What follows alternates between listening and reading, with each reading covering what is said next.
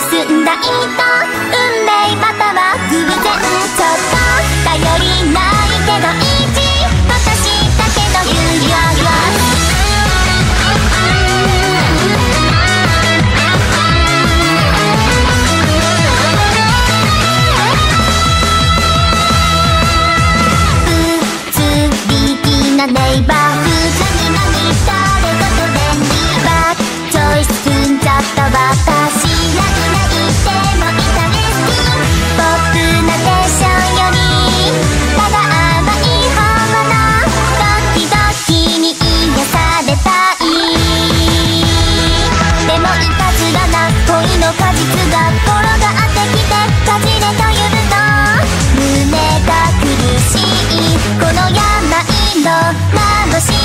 た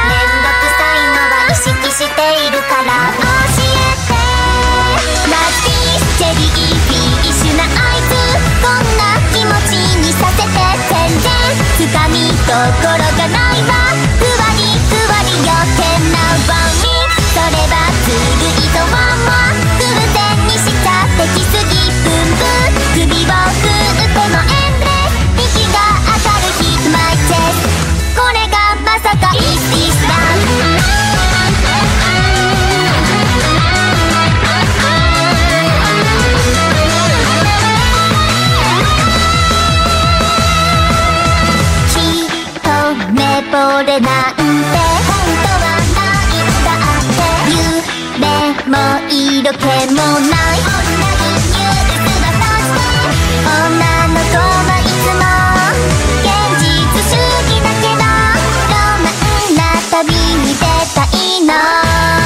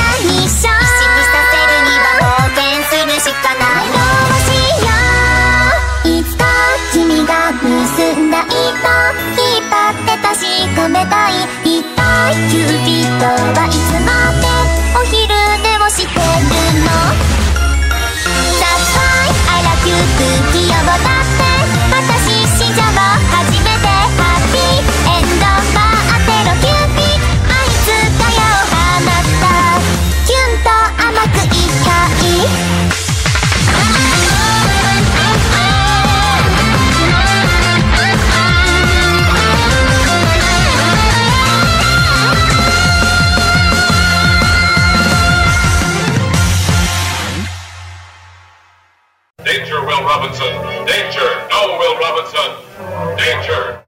este programa, así como los comentarios emitidos por los participantes, carece de valor legal, datos reales, opiniones verídicas. Este es un programa para mayores de edad, no apto para troll. Ah, troll. Si sufre de corazón, le da ataque de histeria, no le gustan las malas palabras, le gusta criticar y trolear en, en Dark Souls, niño rata. Niño rata, tiene algún prejuicio contra los otakus, otakus, otocos y lo demás, le gusta criticar. Este programa no es para usted. La producción no se hace responsable por traumas, cáncer del oído, embarazos no deseados, pequeñas fatigas y diarrea. No es para gente que dice, es para la infancia. Yo entendí Evangelion, yo entendí Evangelion. Yo entendí Evangelion, no entendí nada entendió nada. Tío, esto es una nota. Así que donde dice cerrar, eh, eliminar amigos. No se olviden bloquearnos por WhatsApp y Facebook. Pero por favor. Toda denuncia o reclamo puede presentarla en las oficinas ubicadas en Villa Valverga. Súbeme la condena.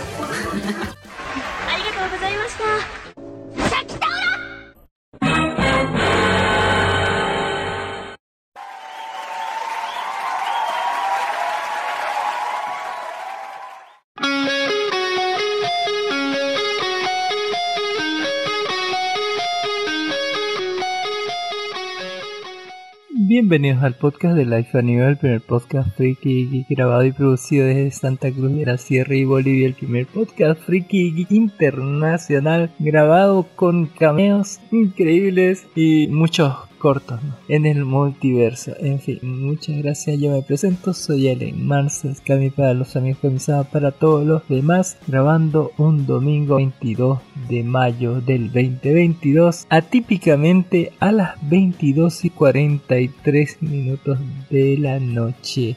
¿Cómo están? Eh, ya saben que este es un podcast de anime, así está en el nombre Life Anime, en el nombre está anime, dice, así que tenemos anime típicamente hablando. Y me encuentro esta vez yo solito, no sé, Don Dark Horse, Ginny, ¿dónde estarán? Les avisé en la mañana que íbamos a grabar a las 10. Yo dije, a las 10 van a poder seguramente de la noche, no tienen nada que hacer ahí un domingo a las 10. Eh, deben estar en su casita, pero no. Parece que no están por ahí. ¿Dónde estarán? A ver si llegan algún día. No.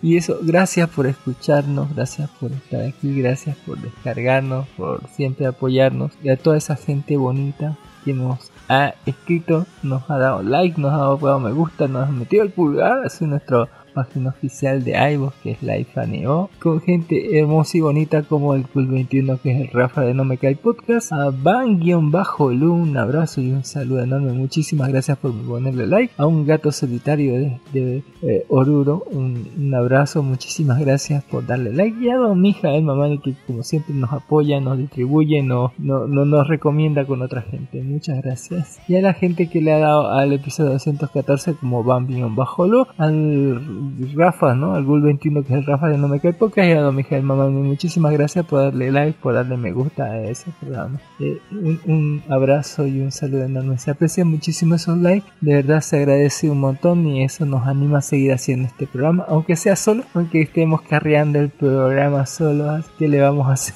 Eh, si no lo saben, el opening de este episodio que va a salir en la versión podcast no puede salir en vivo ni en la versión de YouTube porque es el opening de Kono Hiller Mendakusei, posta que me hace serie eh, con Carla la sanadora, ¿no? Y póngale y Alvin el aventurero level 1, póngalo doble cero, no sé.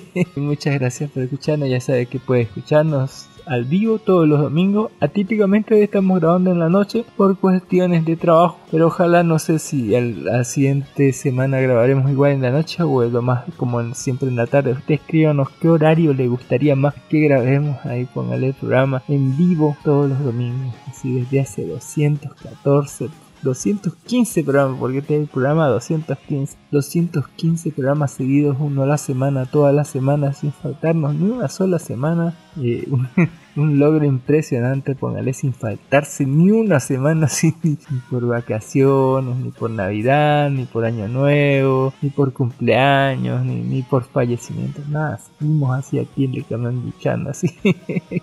Eh, y ya sabes que nuestro, nuestra página oficial donde está la suculencia de todos los enlaces de descarga que, que, que dejamos de todos los temas de que hablamos. Está en iBox, en nuestra página que se llama Life Anime Ahí puede escucharnos en iBox. Ahí está todo, donde dice la descripción del episodio. Está todo el contenido del cual hablamos, todos los enlaces de descarga, las noticias, nuestros podcast amigos recomendados, los enlaces de descarga de los temas de que hablamos, las recomendaciones, etc. Y por supuesto, agradecerle a toda esa gente bonita que nos ha descargado, nos ha dado like, nos ha dado me gusta, ¿no? un abrazo y un saludo enorme. En fin, eh, les diré que esta semana hemos estado así un poquito, eh, ¿cómo les diré? Desde que vimos esta película de, del año de mi graduación, ¿cómo se llama aquí?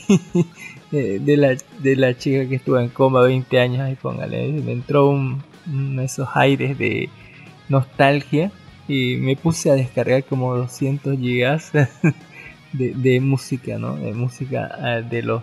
Del, lo separé en dos carpetas, ¿no? Así, de los 2000 para adelante, así 2000 para adelante y de los 2000 para atrás, ¿no? Eh, es un resultado súper interesante qué canciones quedaban en cada lado, ¿no? Pero, por, o sea, no una por una, ¿no? Si no va a terminar nunca. Más que todo lo que hice fue copiar eh, las listas de producción de YouTube y, con esas adjuntarlas ¿no? al J-Download. para ahorrarme el, el, el suplicio está buscando uno por uno. Y entonces al final lo que tenemos es como 200, 200 gigas de, de, de, canciones que yo sabía, no, bueno, ya sabía que de las canciones pero no sabía el nombre y otras que eh, prácticamente no me acordaba que existían. No, sabía de dónde habían salido, pero ahí están. Es increíble esa parte. Eh, también les, les, damos siempre eh, decirles muchísimas gracias por, por, escucharnos, por siempre estar con nosotros. ¿no? Y eh, en, en, en, esa lista de descargas, pues, me, me he pasado tiempo ahí recordando la nostalgia. Eh, pero eh, hablando de nostalgia, también les vamos a recomendar que nos escuchen ¿no? en nuestra versión podcast, porque si no les gusta el iBox, donde está nuestro canal principal, que es Life Amigo, pueden encontrarnos en versión podcast en la semana, ¿no? Eh, entre el martes y el jueves. Eh, en la versión podcast ya por todos los otros medios posibles, por Spotify, Anchor, Apple Podcast, Google Podcast, por Spotify, por YouTube, inclusive por Amazon Music y por por todo lado, no está por Amazon Music, está por Podimo y Amazon Music. Pueden encontrarnos ahí. Muchas gracias por escucharnos. Eh, eso, los anuncios parroquiales. eh, eh, eso, eh, en la semana hemos pasado esa, esa parte que están escuchando ustedes. Déjenos en los comentarios cuál es su canción eh, favorita de la vida, así que escucha siempre. Y es si esa canción está abajo de los 2000, de, do, de los 2000 para abajo o de los 2000 para arriba. Cuéntenos ahí, díganos, pónganlo en los comentarios. Y si es anime, póngale. Y eh, bueno, con eso ya pasamos a la sección de las noticias. Noticias nada confiables y completamente falsas. eh, donde hablaremos sobre, eh, sobre qué nos dice que Sonovisquedol. Marin continúa inspirando figuras eróticas. Hay una linda figura de Marin así en, en, en, bikini. Está muy bonita la figura de Marin que estaba en bikini. Y es desmontable, ¿no? Como todas las figuras hechas. así que puede quitársela. Uy, uy, mira, ahí está quitándole la, las cositas así, ¿eh? con cabezas intercambiables. Y está re bonita, mira. Uy, uy, uy, se puede quitar la ropita. Qué bonito. Puedes cortar una fortuna, sí, una fortuna. Y también tenemos noticias como que el manga benéfico de Gotobun no Hanayome se agotó en cuestión de días. Se hubiera gastado en cuestión de segundos así. Dice desde finales de abril se reportó que aquellos visitantes a las funciones de la película de la franquicia de Gotobun no Hanayome recibirían beneficios como un nuevo manga impreso titulado volumen 14.5 que incluye el capítulo 122 más 1 eh, con una historia posterior al final de la serie. El beneficio de, es de edición limitada por lo que se esperaba que se agotara en algún momento de la primera semana de producciones pero ya se está acabando desde el segundo día. Un popular foro de comentarios recopiló una variedad de publicaciones por parte de distintos cines reportando que el beneficio se ha agotado eh, desde el segundo día o incluso desde el primer día de las proyecciones en Japón. Cabe recordar que el largometraje se estrenó el pasado 20 de mayo en los cines de Japón. Yo sé que lo van a pasar así el manga. Esto ha favorecido la aparición de revendedores con el volumen impreso en cuestión,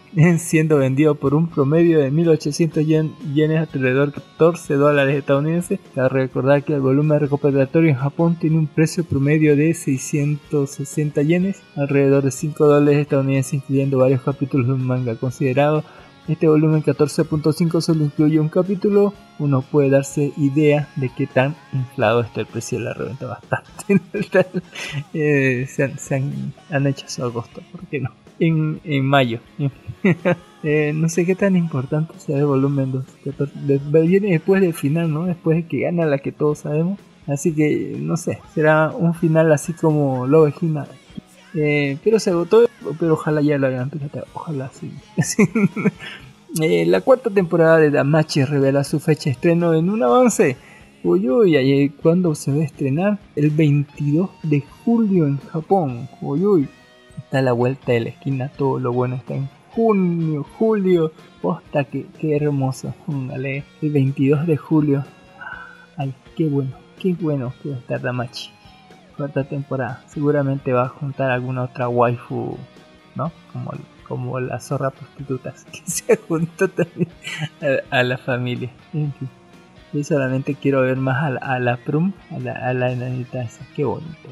También nos dicen que la ilustración erótica de una de la chica invisible de Gotobo, de, de, de Boku no póngale, inspira una figura En noviembre del 2021 el artista de Twitter entró en una polémica luego de publicar una ilustración de un personaje invisible con un uniforme escolar estilo marinero. La ilustración muestra el personaje de un punto de vista debajo de la falda por el hecho de que no dibujó unas bragas de entender que está haciendo exhibicionismo al ir desnuda debajo. sí, podría ser la de Boku no Hiro. la peculiar ilustración que algunos aseguran se trata de Toro Hagakure Invisible Girl de Boku no Hero Academy. Eh, es algo que solo es una especulación ya que el artista en ningún momento señala que se tratase de ese personaje. Comenzó a llenarse de críticas en redes por una razón igual de peculiar. El uniforme indica que es una menor de edad y por lo anterior hace esto una ilustración sexualmente sugestiva protagonizada por una menor de edad que no se ve y que no se sabe y que no lleva a hablar. Así. no sé qué tanto se puede sexualizar una chica invisible. Pero ahí están, ahí están quejándose a la gente. Yo quiero tener Qué, qué enormes. qué, sensualidad así. eh, Sonovisquedol, hay un montón de noticias de Sonovisquedol y de, de Spy X Family, por si no lo saben. eh, Marin Kitagawa protagoniza una, animación hentai que va a estar ahí en Uy, mira esa animación. Posta, es un MDD, creo, ¿no? No sé de eso que hacen. Oh, no, está, está muy buena la animación. Yo quiero ver ese. Ahí está el link de enlace, sí, sí, sí, creo que dice por ahí. en algún lado está ahí el, el enlace lo vamos a tarde. Está muy bueno así para los que ven en el vivo. Ahí está la, la ilustración. Eh, les diré también, ¿por qué no? Que arrestan a una mujer por vender productos falsos de Kimetsu no Yaiba. El 16 de mayo la policía reportó el arresto de una mujer que absolutamente vendía, poseía artículos no autorizados de la popular serie. Una empleada del restaurante de 39 años que vive en la ciudad de Funabashi, en la prefectura de Chiba, está acusada de violar la ley de derechos de autor concretamente cometer actos que, consideran una infracción, eh, como fundas de celular, etcétera, ¿no? Así, eh, la chica dijo mi trabajo se había reducido a una o dos veces al mes debido al coronavirus, tenía la intención de utilizar el dinero para cubrir mis gastos de subsistencia. Al parecer compró productos falsos en un sitio web de China y los vendió en una aplicación de mercadeo consiguiendo ingresos por un total de 10 millones de yenes, alrededor de 77 mil dólares entre enero del 2020 y diciembre del 2021. Uy, uy, qué grave así. eh, es terrible, está tan bueno. No, no. Eh, los productos, pero no, no, no, no pirate. Digo, se me cayó así. eh, WIT, Studio WIT publicó un espectacular video por su décimo aniversario.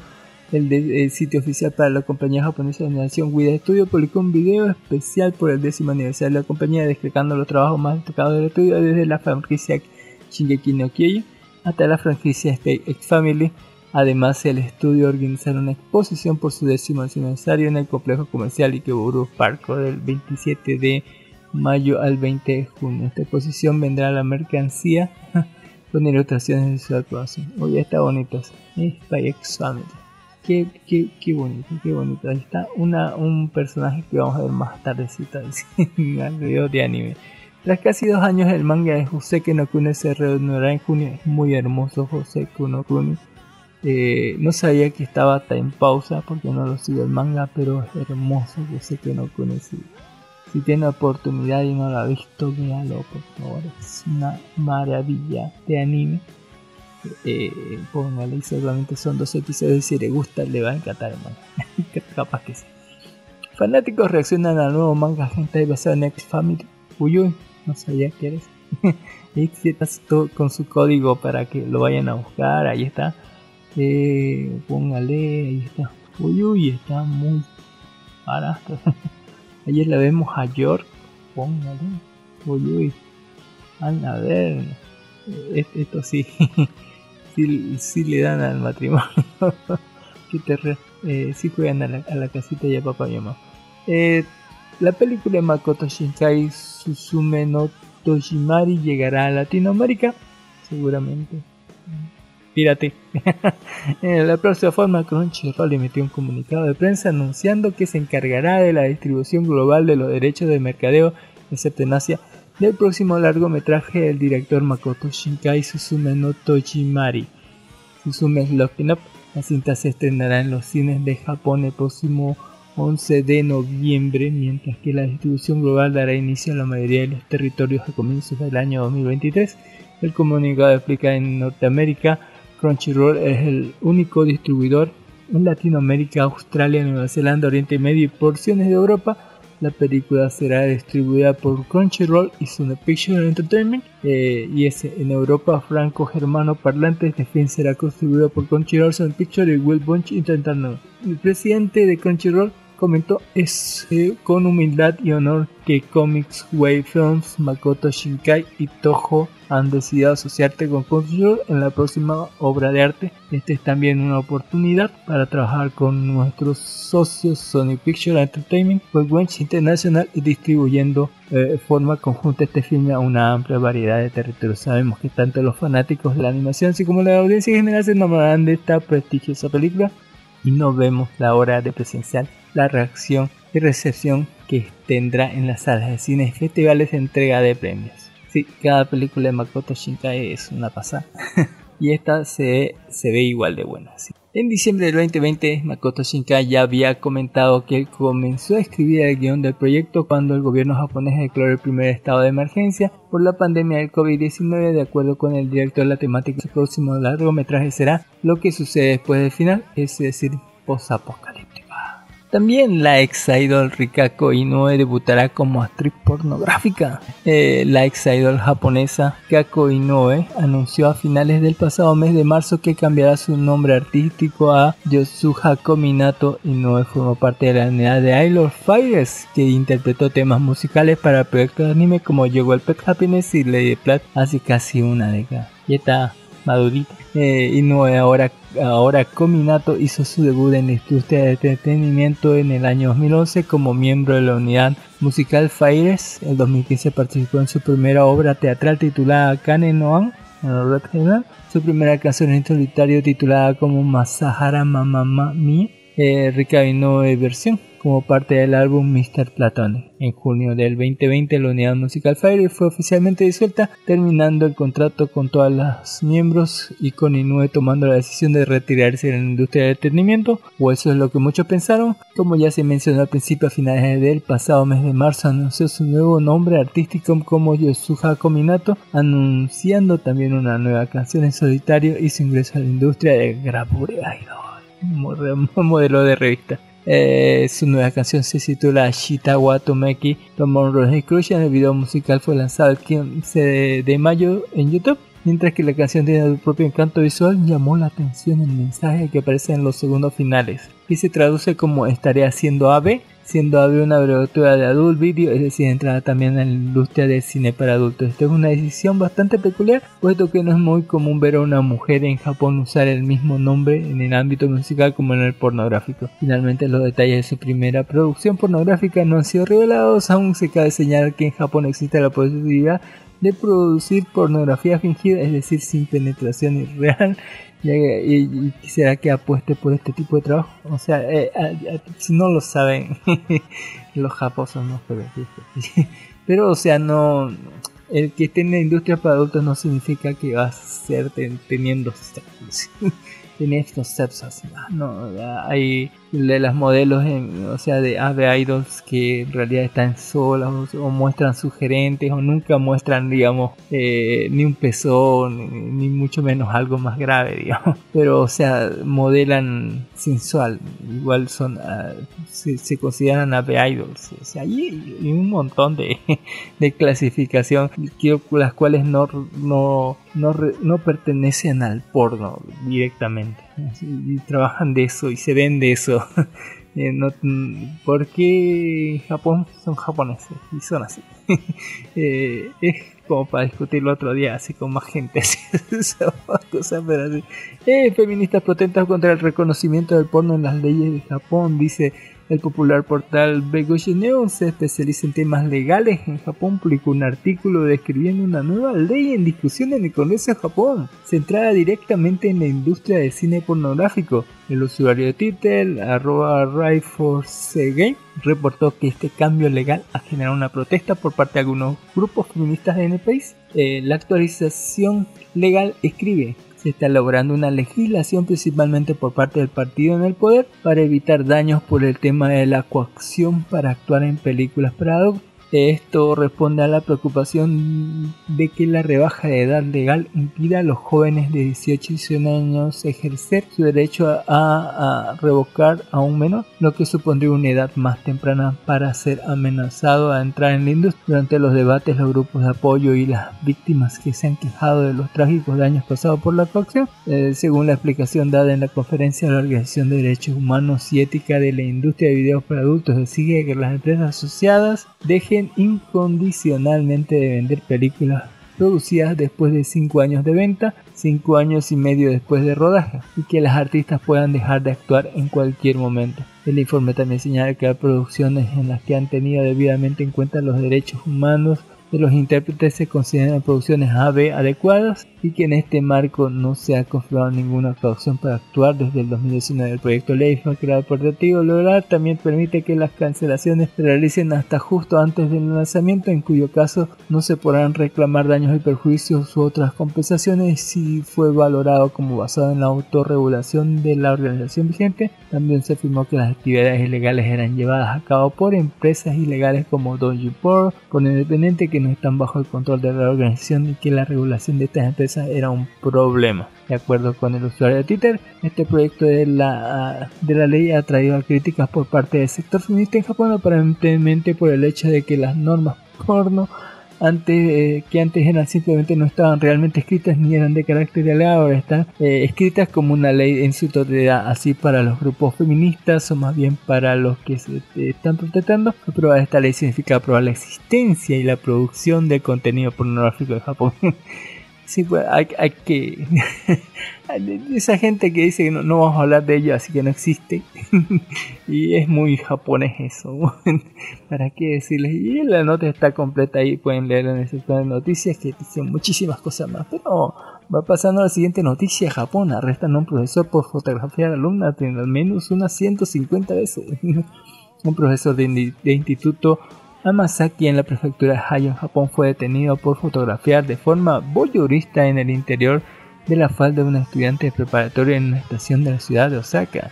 El profesor, 24 años que trabajaba en el Instituto Público de Amasaki, fue detenido y enviado a prisión como sospechoso de violar la ordenanza de la prefectura de Osaka sobre prevención de acoso. En febrero se sospecha que el profesor introdujo una bolsa que ocultaba un smartphone debajo de la falda de una estudiante preparatoria mientras grababa en las escaleras mecánicas de la estación de EIBE en la línea JR eh, y tomaba fotografías voyeuristas. Una pasajera informó que un hombre con un traje negro estaba siguiendo a una chica. El personaje de la estación denunció el incidente a la policía al ser informado que podía estar haciendo fotos voyeuristas. Cuando la policía que acudió al lugar de los hechos interrogó al profesor sobre sus funciones, este admitió los cargos diciendo que se pone cachón y sexista cuando ve a las alumnas adolescentes con uniforme escolar y la firma cochinote. el profesor dijo de la policía que lo había hecho al menos unas 150 veces. Por supuesto, la noticia llegó a foros y comentarios de Japón, donde todo el mundo opinó, ¿no? Hay suficiente diversidad de uniformes como para hacer más de 150 veces. Sí, la razón para ser profesor, ¿por qué podía inspirar a las alumnas? No sé, no se podía evitar. Bueno, sí, algo exagerado, casi increíble Tal vez. No sé por qué lo mantienen como anónimo. Es un tipo, necesita ser denunciado con su nombre real. No. Ahora entiendo, es, es decir, todos los hombres del mundo están llenos de mierda. Sí. Demasiado honesto. Es mejor confesar que te encuentren nuevos delitos. También. La enseñanza se ha convertido en una profesión completamente sexualizada. Por supuesto, siempre lo fue. A ver. eh, divertidos comentarios de la gente. Eh, un nuevo anime de Urusei Asura revela su estreno en octubre con un nuevo avance. En octubre va a venir. Urusei Asura se ve genial el póster, le ha hecho muy bien. Recordemos que esto lo hizo Rumiko Takahashi en los 80, creo así. Y tenía unos diseños bien ochenteros y se veía para el orto, así se veía... ah, no se veía muy bien. Y ahora con el, el diseño, por lo menos en, el- en- en los avances que hay, se ve de puta madre. Putísima madre. Ojalá se mantenga así. Eh, nueva gente, ¿no? Un padre de Filipinas le nombró a su hijo como Naruto Uzumaki. No nombra a su hijo como chi- mono chino así genérico. No, por favor. No, no, no, no, no, no. No, no, no Goku, Daniel, no, así posta, así que, ¿qué, qué carajo hay? ¿Qué les pasa? No hagan eso. En fin, Konosuba revela Aqua no moleste. Konosuba revelará más detalles de su próximo anime a finales de este mes. Y es otro anime de Konosuba, cuarta temporada. en la cuenta oficial de Twitter de la franquicia Konosubarashi Sekai Sekuhuo se anunció que el próximo 28 de mayo se realizará una transmisión especial donde se revelará más información sobre el próximo proyecto de anime de la franquicia.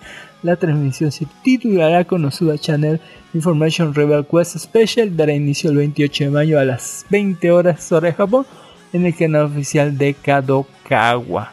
La próxima semana, noticias de Konosuba. Noticias chingonas de Konosuba. Eh, también Adult Swim anuncia los animes de Rick and Morty, The Anime Ninja Kamui. Póngale Rick and Morty eh, en anime. El bloque de programación estadounidense Adult Swim anunció la producción de la serie de anime Rick and Morty de anime Ninja Kamui. eh, que debutarán aproximadamente en el propio Adult Swim y a través del servicio streaming HBO Max. Ninja Kamui por un lado y Adult y Rick and Morty anime. Vale, de anime.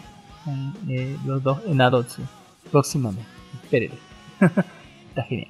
También eh, cuando yo Karashimasho el hentai sobre las fantasías de Kazuya se vuelve en Netorare. Ojo, hasta el, hasta el manga. Manga hentai de, de Kanoyo. Uy, uy. Y se volvió Netorare así de golpe. Ah, yo sí lo quiero ver. Sí. Ahí están los, eh, en, en las noticias la voy a buscar, digamos. Rent a Girlfriend en Norine All Star está disponible en el catálogo de QAPP. Eh, ahí es- y aquí tenemos el enlace. También te deja por arrestar a una colegiala por acosar y amenazar a un idol. La comisaría Shibuya del Departamento de Policía Metropolitana de Tokio detuvo a una joven de 17 años de Yokohama sospechosa de violar la ley de control de acoso y la ley de actividades violentas el 18 de mayo por acosar y amenazar con un cuchillo a Taiko Sasaki, miembro de la agencia Johnny's Jr., derivada de la compañía Johnny Association de la agrupación musical Seven Men Samurai. Eh, la chica declaró durante el interrogatorio el pasado mes de abril nos cruzamos en la calle cerca de la estación de Shibuya y me enamoré de la primera vista. Tenía que hacer que yo le gustara también. Y que sospechosa de haber emboscado y seguido a Taiko Sasaki cerca de su oficina en el barrio de Shibuya, Tokio, en cuatro ocasiones entre abril y mayo de este año. Y de haberlo amenazado con un cuchillo doméstico en la estación JR Shibuya el pasado 30 de mami, o te matas. A ver. Eh, y el pelotudo no está bueno. No está bonito hay que decirlo sincero. la gente se divirtió con esto un montón en los foros de Japón y, y puso su, su montón de, de- de reacciones, ¿no? Como qué miedo, atención a la salud mental, por favor, en serio. Eh, aterrador incluso ser atractivo. Amor a primera vista, así se siente entonces. qué aterrador, qué bueno que fue capturada. Eh, ni siquiera era su fanática, al parecer solo lo vio por la calle y le gustó, increíble. Qué envidia, yo también quiero una colegiala mesera y me amenaza. Hasta así. Demasiado me lleva la obsesión, no es así, etcétera. En fin, yo quiero que alguien así me serie. Evangelion arrestan a un sujeto por alterar figuras de azúcar ya no se puede alterar nada, no se puede hacer nada. En el 10 18 de mayo, la División de Seguridad de Vida de Policía de Prefectura de Kyoto y la Comisaría de Okio detuvieron a un hombre de 50 años de la Prefectura de sospechoso de infringir la ley de derechos de autor por vender la cabeza de un personaje femenino del popular anime Neon Genesis Evangelion unida a otros torsos. eh, uy, ahí está. Mira, le sacó la cabeza a Suki y la puso a muchos otros personajes. Miren ese. Posta, sí se pasó de verga, así, mire cómo le va a hacer esa azúcar verano. Ah, qué terror. Y se nota, se nota que está mal esto.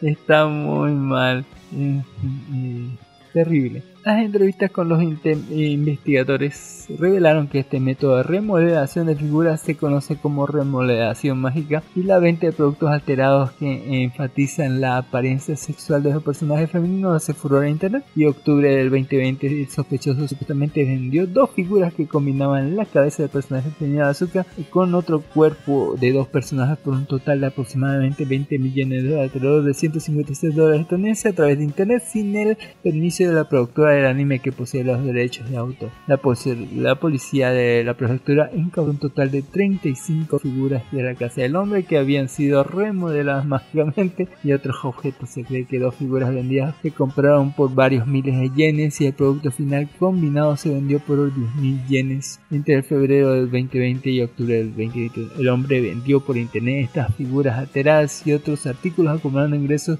por ventas eh, aproximadamente por 1.8 millones de yenes, casi 14 mil dólares estadounidenses. Cabe recordar que no, no, o sea, le sacó la cabeza a Zuka y la combinó en otro cuerpo, más sexualizado, eh, con otra ropa y otras cosas.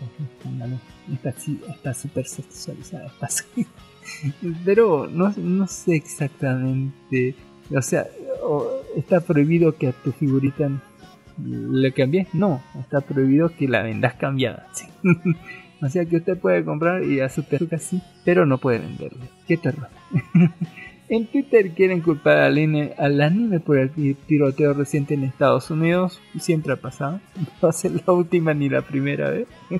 El pasado 14 de mayo en Buffalo, New York, se registró un tiroteo en un supermercado que dejó un saldo de 10 muertos y 3 heridos, siendo 11 las víctimas de personas eh, de color. El tirador se transmitió en vivo a través de eh, Twitch, publicó eh, un manifiesto donde se describe a sí mismo como un supremacista blanco, por ello el ataque es investigado como un acto motivado por el racismo, mientras el sujeto está en custodia de las autoridades dejando los hechos de lado. Quien nos reúne hoy es una publicación viral por parte del usuario de Twitter Illuminated Neki, eh, quien de alguna manera llegó a la conclusión de que el anime fomenta el racismo entre los fanáticos. Ah, sería interesante ver si el anime fue parte de los motivos que impulsaron la ideología del asesino del usuario escribió. Creo que es muy interesante. El asesino de Buffalo menciona su afinidad por los asiáticos potenciales, especialmente por su manifiesto, teniendo en cuenta el contexto de edad y lo activo que era en línea. Me hace preguntarme hasta qué punto las culturas anime juegan un papel en su ideología y continúa esta intersección de anime, manga, los videojuegos y cosplay existe una violencia, una violenta tendencia antinegros y no se puede negar eh, que estos espacios tienden a la gran medida a los consumidores blancos. Creo que es importante reconocer que estas subculturas son cómplices de la violencia contra los cuerpos negros. No, y creo que el, eh, el Niga está exagerando por mí. Y escribió un montón de cosas. Yo creo que en realidad es como que tirarle muchas, echarle la culpa. Por supuesto, la gente en Twitter eh, no se dejó, ¿no? Puso ahí su, su, ¿no? Que, ¿sabes? Es, también sabes que su manifiesto era un solo un copyright paste del tirador de Nueva Zelanda en 2019. no sé por qué estás tratando de empujar este ángulo de fetiche asiático, consumir cualquier medio de comunicación se convierte en un asesino, el tipo que ya no estaba, todo eso los entró a una espiral de locura. También, también me hace pensar sobre sus hábitos gaming, cómo podrían haber influido. lo que el anime es para los hombres blancos, lo es también el K-pop para las mujeres blancas si hablamos de escapismo. eh, porque tienen que meter al anime en todo. el anime y sus fanáticos son muy reaccionarios. O oh, sí, claro, y es por eso en que Japón es reconocido por tener tiroteos cada dos semanas. No espera, es en Estados Unidos. eh, y así comentaron la gente. y estas son las mejores chicas de la primavera 2022 según Anime Anime. El popular portal japonés Animania condujo una encuesta entre sus lectores por eh, suscripción, preguntándoles los personajes femeninos femeninos favoritos para la primavera 2022 abril-junio. Eh, la encuesta realizada el 29 de abril y el 6 de junio de este año incluía la pregunta ¿qué personaje femenino de la de temporada primavera 2022 se enamoró a primera vez? En décimo lugar tenemos a eh, Hiyori de Heroine no Tarumono, póngale. su voz me suena súper chillón y no me gusta. Pero al final cuando terminas viendo y viendo todos los episodios te, te enamora. Porque te enamora su voz rara así. tu voz, su voz rara te, te enamora al final de- del día. ¿Por qué no? En noveno lugar tenemos Sachumino, póngale, que está en empate con el- la heroína no Tarumono. El Sachumino de Kakou no Inazuke, acoplo es la hermanita. Eh, Erika Amano en octavo lugar de Kako no Inazuke, es la novia, sí. es, es la intercambiada. Es- ¿no? Ahí tenemos dos, a la hermana y a la otra hermana. Es complejo, pero ahí está. en séptimo lugar tenemos a Desumi Magahara, póngale que así como se ve de linda te pone una madriza de tu vida si es que eh, si es que sospecha o algo de ti, así póngale porque está re fuerte la cama. En sexto lugar tenemos a Shoko Komi de Komi-san. Póngale si sigue viendo rara, no sé por qué. Eh, en quinto lugar tenemos Hei- Eiko Tsukimi de Papiro Kumei. Eh, póngale, ahí está. La... Y, para nada la hacen ver bonita. A rato solamente la mayoría del tiempo la ridiculizan. En cuarto lugar tenemos Reina Haragen. Póngale, que se ve igualito a su hermanito pequeño. su hermanito pequeño es una calca de ella, sí, póngale, ella que tiene como no sé, 10 años más. y su hermanito pequeñito es igualito a ella. Póngale. Así que no sé hasta qué punto le pueden dar de ser me enamoró así una niña. Tal vez menos. Eh, en fin, en tercer lugar tenemos Your Ford de Spy X Family. Póngale, quiero ver ese, ese manga. Tal que tiene. En segundo lugar tenemos Michon Shikimori de Shikimori-san.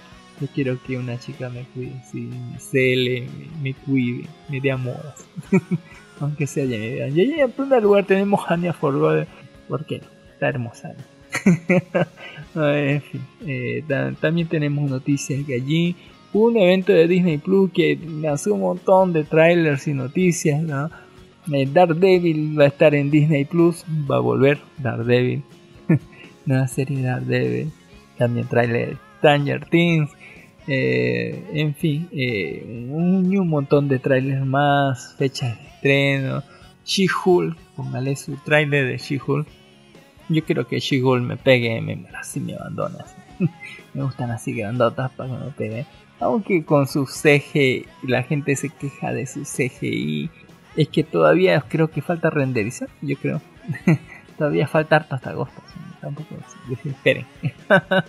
y un montón, un montón de otras noticias más. Noticias por aquí, por aquí, por allá. Noticias de anime. Eh, muchas las tenemos en nuestra, eh, nuestro grupo oficial de Facebook, que es Life Anime, donde ponemos todas las noticias suculentas, ¿eh? como de la, cosa de la, la, la figurita de la chica invisible, la cuarta temporada de Damachi, el- lo del manga benéfico, de, lo de Nombre, sobre la figura hentai de, de, de, Marin Kitagawa, la nueva figura hentai, que ya sale un montón. Eh, Por supuesto los estrenos de junio 2022 que se viene So Par, se viene Orville, se viene trailer, de- ya ya este trailer de Boys, se viene el 3 de junio The Boys, tercera temporada, el 8 de junio Miss Marvel, el 8 de junio Hustle, el 9 de junio Jurassic World, eh, la tercera parte, 10 de junio este, Penke Bleak, luego 16 de junio York, tenemos el 22 de junio Umbrella Academy, oh, genial Umbrella Academy. El 23 de junio tenemos todo en todas partes al mismo tiempo que ahorita vamos a ver porque eh, aunque todavía no se ha estrenado aquí ya está en las redes, lo puede ver en buenísima calidad con muy buenos subtítulos, una excelente película que vamos a hablar más adelante. Y West Elvis el 24 de junio, el 10 en Juan y el 26 de junio Westworld la cuarta temporada. El 24 de junio tenemos la casa de la casa de, de papel en Corea, postate. Y el 29 de junio Bakeman, la serie posta. Y el 30 de junio Minions, la pelota película de los Minions. Un montón de, noticias más. También tenemos sobre la idol que se volvió eh, actriz porno. sobre los estrenos. El trailer que nos dejó Don Jim Mills de Spriggan. No sé si tengo que ver la serie, la, la- la anterior película de Spriggan.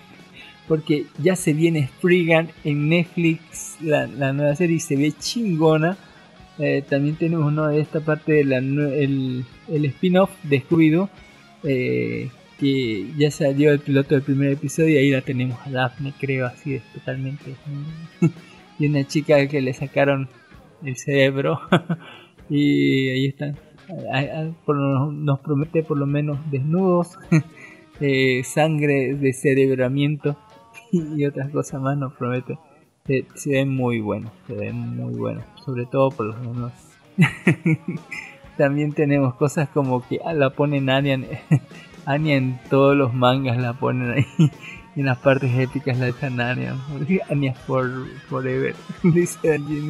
Tenemos el trailer de Miss Marvel, póngale. Tenemos eh, que en Marte pillan una puerta. una puerta, no sé cómo. El video bonito de, de, de Studio. También el anime Yotsuga no Sora se transmitirá en maratón el 23 de mayo para conmemorar el día del beso. El 23 de mayo, mañana es el día del beso. Y pues nada más hay Yotsuga Yosora no Sora para todos.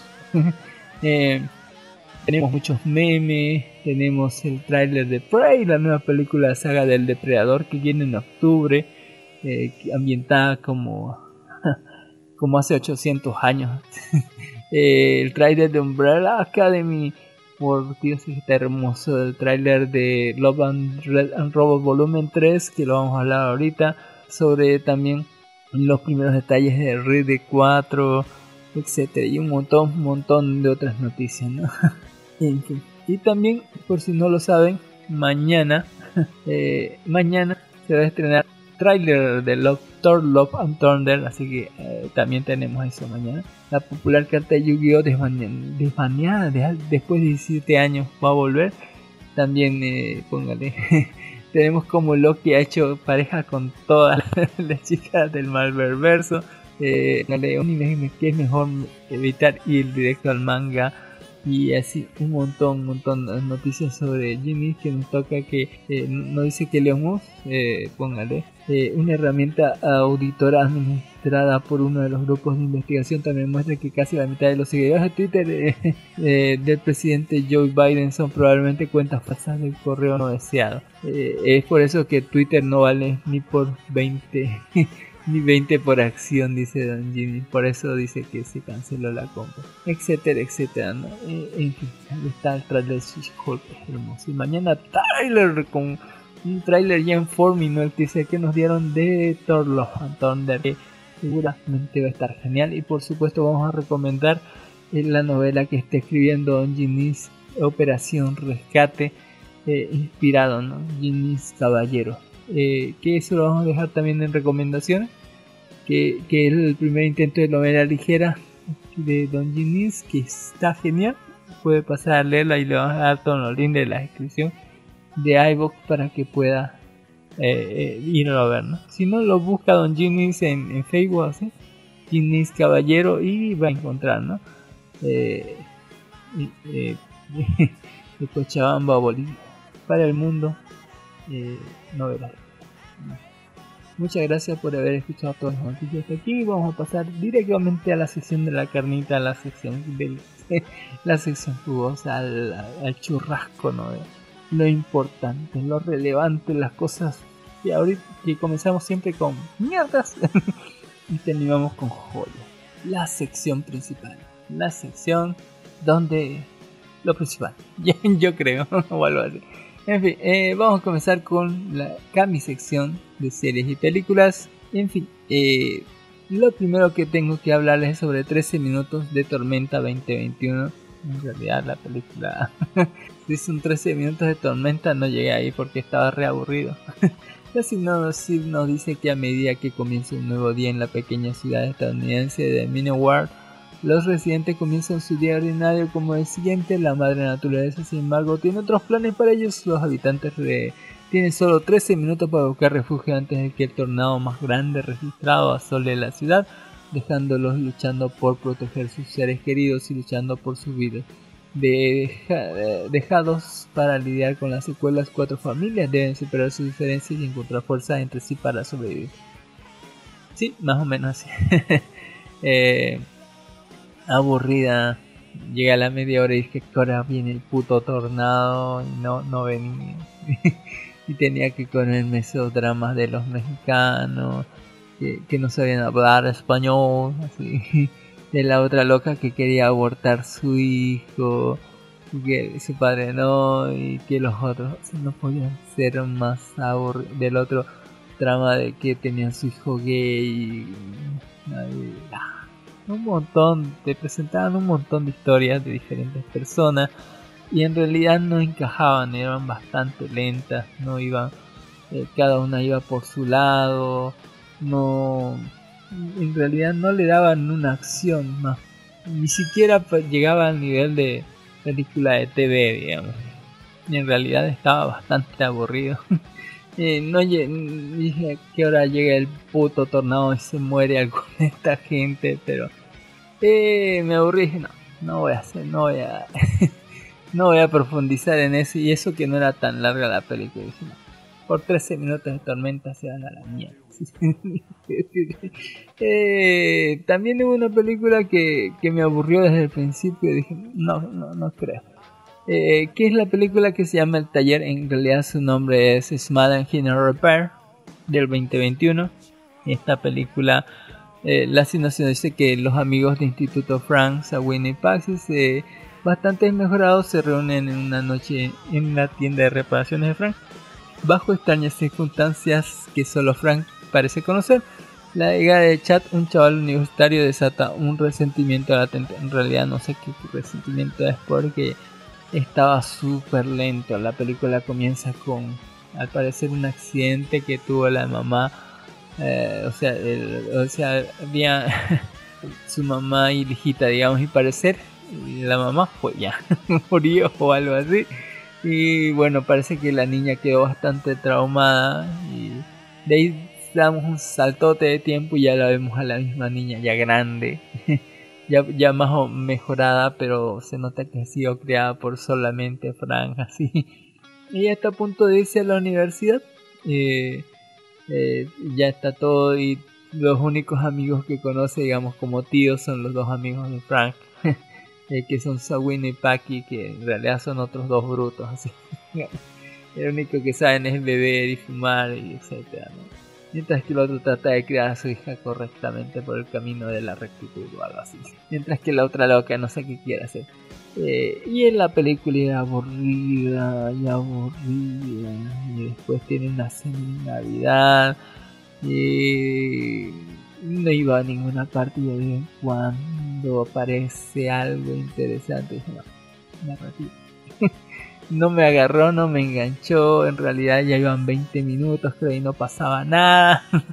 y seguramente van a capturar seguramente al que lo mató a la mamá de la niña o algo le sucedió a la niña y agarraron al, culpable y le van a hacer algo, no sé. En fin, para nada, no llegué a esa parte así que no me agarró nada. Así que le vamos a hacer con el taller 2021. Eh, una cosa que sí vi que no sé si recomendarlo o no es Yaka 4.5 2022. El 4.5 es porque es el cómo se filmó la película de Yaka, así. Es como detrás de escenas de las películas de Yaka. Como- un detrás de cámaras de cosas que no salieron en la película de ahí ya era una mierda bien producida, por lo menos estaba bien producida, yo reconocer eso, pero era una mierda la película 4 de Yaka, pero esta es más, creo que es más divertida verla por detrás de todo lo que se hizo, o sea, sacándole todo el CGI, sacándole esa trama pedorra, eh, ver, o sea, cómo se divirtieron haciéndola, en realidad sí te, te, te produce algo, pero no tal vez no lo no lo que uno quiere, ¿no? Pero se ve que se divirtieron y eso es lo importante, ¿no? Que ellos se diviertan, ¿no? se diviertan haciendo sus películas peor. Hablando de cosas pedorras, vamos a hablar de Halo, temporada 1, ya terminó con 9 episodios. Sí, a ver. Creo que 9 episodios fue, eh, esta semana terminó. Voy a serles sincero, me encantaron los primeros episodios, pero de ahí fue decayendo y decayendo. Ya cuando llegamos a los últimos tres, dije no, mejor espero a que se complete para verlo porque no me daban ganas de verlo ya. Eh, los primeros tres me parecieron muy buenos, muy buenos. Los siguientes tres me parecieron que se cayó, así, bastante yo. Los últimos tres puedo decirles que fue una completa decepción. Hubo capítulos en donde solo le dedicaron tiempo. Voy a ser claro. Me pareció muy bueno todo lo que pasaba con el Master Chief. Pero la que me pongan a la pelotuda coreana esa me jodí en el orto todo el, o sea, todo mi espíritu así se iba cuando había capítulos sobre la coreana esa. Eh, porque la pelotuda, siendo una joven, eh, nada más, o sea, era una Merizú, eh, atravesaba balas, le disparaban y la loca como que tenía un escudo de antifuerza y después como que por su culpa murió mucha gente y aún seguía siendo la boluda, se, y luego decía, yo tengo dinero, pero no le da. Y luego es capaz de noquear a un soldado entrenado y casi matarlo a alguien que la está ayudando, como que lo golpea y lo deja tirado en el desierto. ¿Qué onda con esta pelotuda de mierda así? Eh, y luego mágicamente encuentra dinero y se lo da al otro, ¿no? Y diciéndole, te dije que soy rico, no podía hablar más antes. No sé. Eh, igual, cuando la van a matar, justamente llega otro, alguien que la protege y que la cuida. ¿no? Es, en serio, eh, es ridículo lo, de la pendeja. Y después resulta que es la elegida, ¿no? Y que le van a hacer la prueba a esas, esas mujeres del desierto, así. Ridiculísimo. Me cayó re mal todo, todo lo que tenía que ver con la putísima coreana esa. En serio me cayó súper mal y me arruinó la serie. Si hubiera sido solamente del Master Chief, eh, yo hubiera hecho muy buena serie. Pero me metían entre medio esta pelotudez de la coreana de mierda. y, me cagaba toda, toda la serie. Toda la serie. Eh, en cuestión del final, fue un buen final. Eh, nos da para más, tal vez sí. Se muere gente, sí. Y terminamos como que tal vez siendo un parteaguas no para ciertos personajes. Eh, de los que se murieron también. Ahora hay un montón de fallos en el final. Si en el principio por lo menos estaba más o menos coherente y estaba bien digamos en el medio se desdiversió y al final se fue todo bien a la chota eh, como cuatro soldados con disparándole a un ejército, ¿no? De, de cientos de, de, monstruos que están disparando, que no están cubriendo ahí, que, que podían estar ahí, pero no estaban ahí para que ellos pudieran entrar. Y los jefes como que suben y bajan, se van y esquivan, no sé qué onda.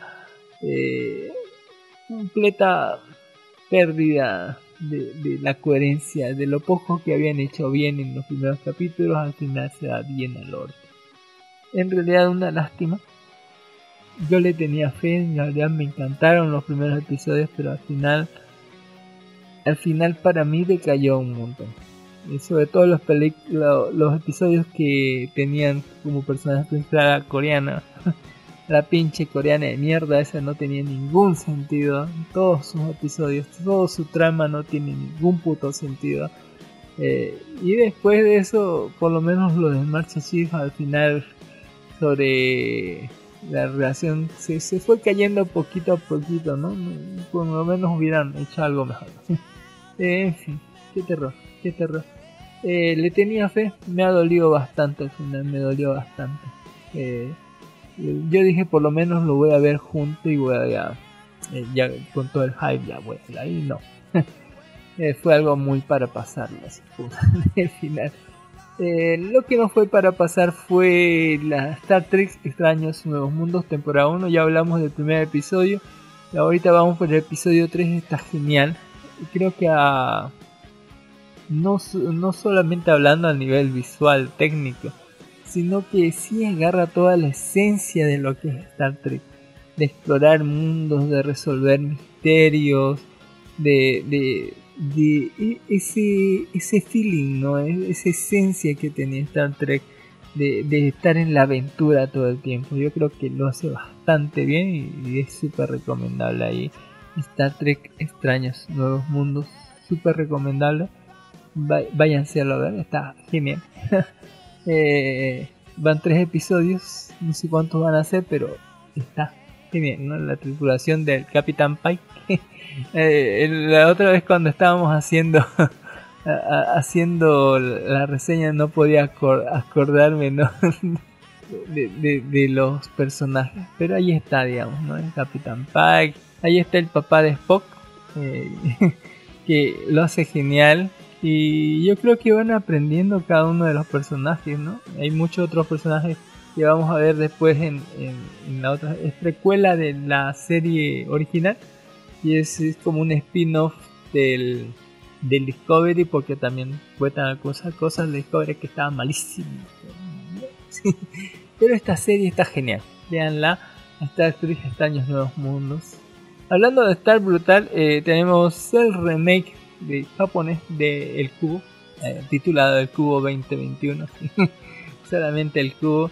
Y es un remake japonés de la primera película del Cubo.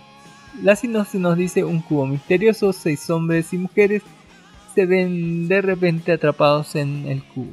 No está claro dónde están ni por qué están atrapados, ni si hay una salida o no, ni si alguien sobrevivirá, ni siquiera eh, qué es la habitación.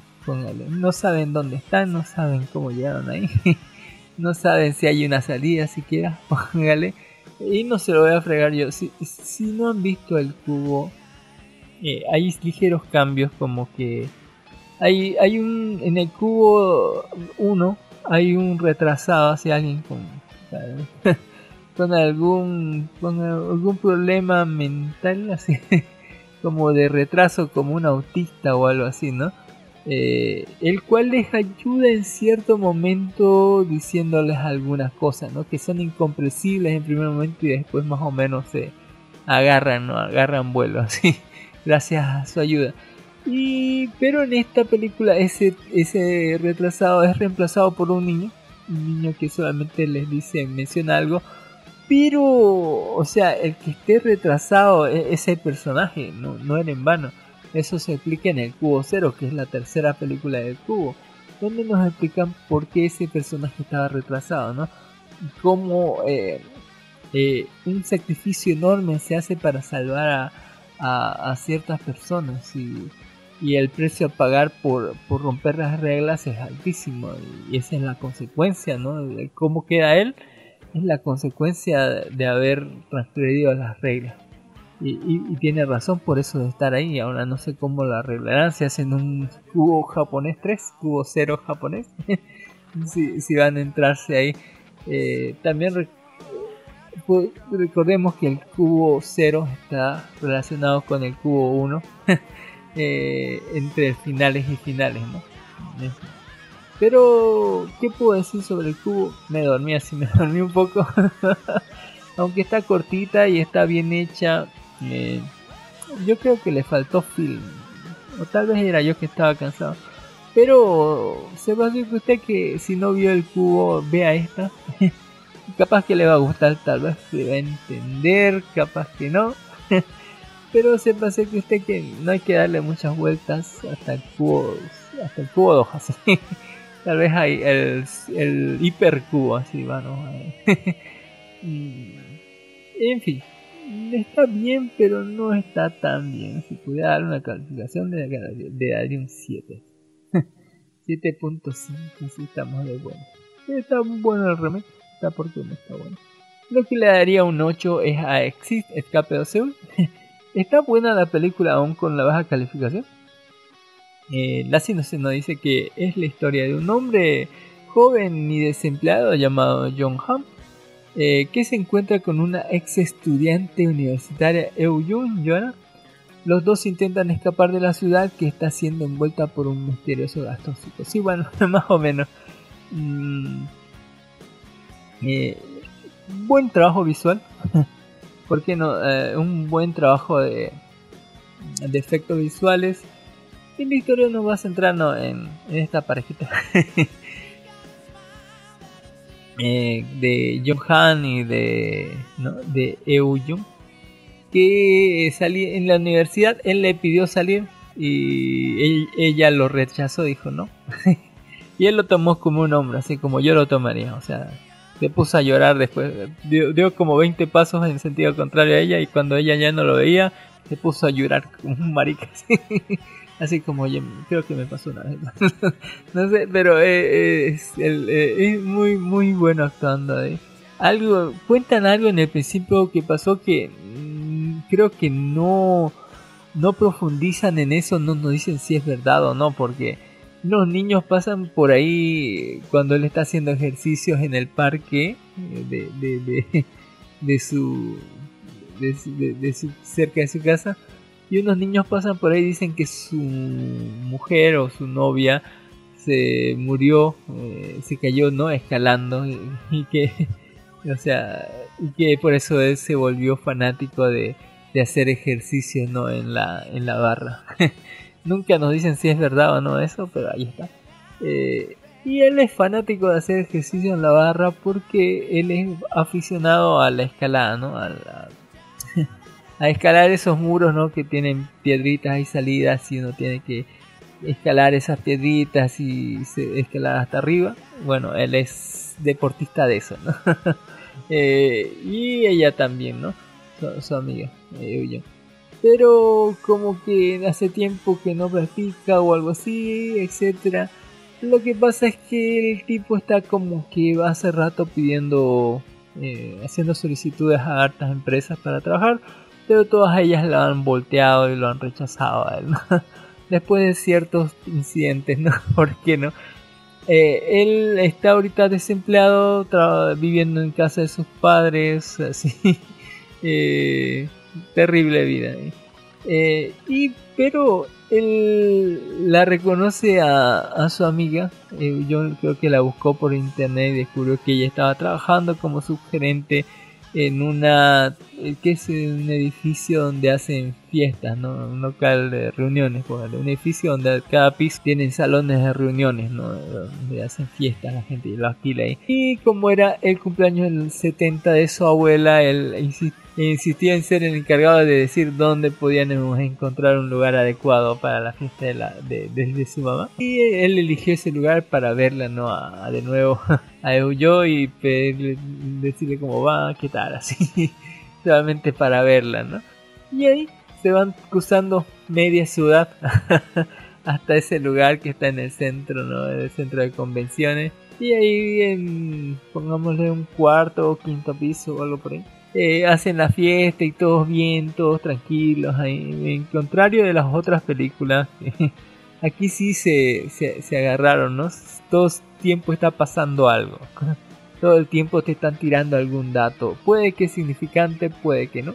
Y te van a tirar muchos datos, tal vez que, ah, que son como las películas, ¿no? Agarras un dato y te puede servir más después o no.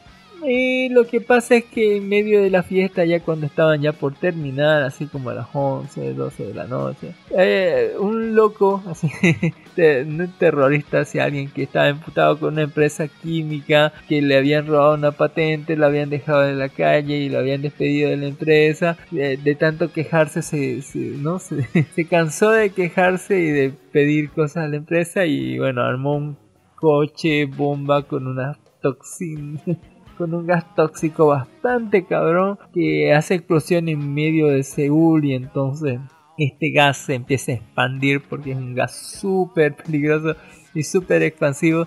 Eh, empieza por todas las calles y a quien lo respire se patatea y se muere así una le provoca quemaduras y otras cosas y después al ratito se muere. Mucha gente muere, el gas se expande a, niveles proporcionalmente ilógicos y lo peor de todo es que mucha gente como ellos terminan, o sea, ya no pueden correr y todo eso y terminan subiéndose al edificio a, a la parte casi que consideran más alta porque la terraza estaba como cerrada. Y lo peor de todo es que este gas empieza a subir. empieza a expandirse no solamente en dirección horizontal, sino también en dirección vertical. Y sálvenos Dios, ¿no? De que, de que nos dé. A todo esto, como el gas está subiendo a niveles súper rápidos, van a tener que subir a la azotea, pero está cerrado y va a tener que hacer el uso de todas sus habilidades, ¿no? De, de trepador de muro. de, ese deporte que uno decía no sirve para nada, bueno, aquí va a servir, así como parkour, para poder llegar hasta arriba, abrirle la puerta y que todos se puedan ¿no? estar en la terraza, a ver si pasa algún helicóptero y nos rescata. Eh, gracias a Dios sí los rescata un helicóptero, pero no a todos.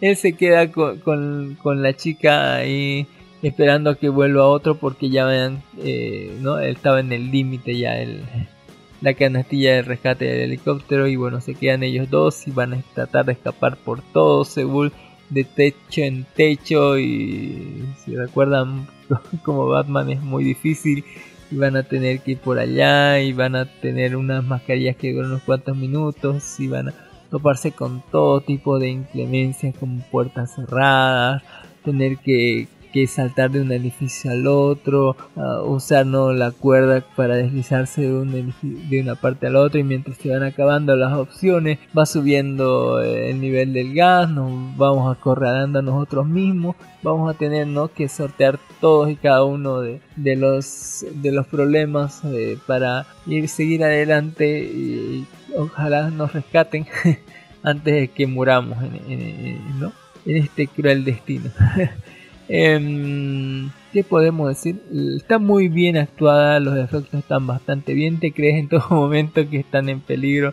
El personaje del protagonista es muy humano, lo ves llorando, lo ves poteando, lo ves maldiciendo su suerte, lo ves temblando, ves que tiene que tomar decisiones difíciles y le va para el carajo a veces y se lastima y duele y demás y vos decís bueno en algún momento algo va a pasar y bueno pero uh, lo dejo al final para que lo vean ustedes y vean si se creen todo lo que pasa porque al final como que mmm, hay que darle mucho mmm, como que mucho suspender la incredulidad para decir que todo eso pasó pero eh, si pasó si pasó bueno es cuestión de cada uno creo esa parte. Pero está bastante bien escrito, está bastante bien hecha la película, por eso le doy un 8. Está, está interesante de verlo, es eh, una película de sobrevivencia.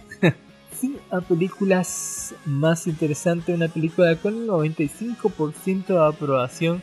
Para mí tiene un 9, sí, sí o sí arriba de un 9 por arriba. La película de la que le voy a hablar se llama Everything Everywhere at Once eh, sí, como si en, todo, eh, todo el tiempo, en todo lugar.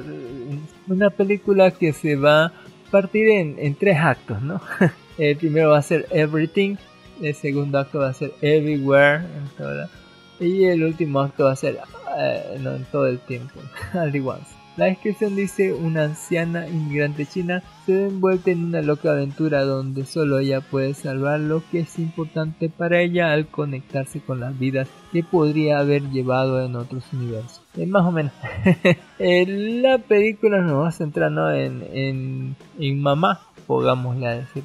Además que está centrada eh, ahorita en unos momentos ¿no? en, en, en una vida eh, sumamente monótona, en donde su mayor problema ahorita es, eh, es juntar todas las facturas y, una, ¿no? y llevarlas a la oficina de impuestos porque tienen que hacer una auditoría para poder abrir otro otra otro tienda de, de, lavandería no porque eso es lo que se dedica tienen ellas viven en un edificio algo así y en, el segundo piso está en su casa y abajo está la lavandería, ¿no? Y se encargan de todo el trabajo.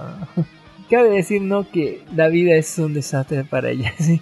Ella según se encarga de todo y su marido solamente está ahí. eh, muy parecido a Jackie Chan, su marido me encantó así, me encanta. Eh, pero ella es como que infeliz en su vida, practica muchas cosas, pero ninguna eh, no, es buena en ninguna de ellas. Eh, es más, lo vemos en este principio de día como trata de lidiar ¿no?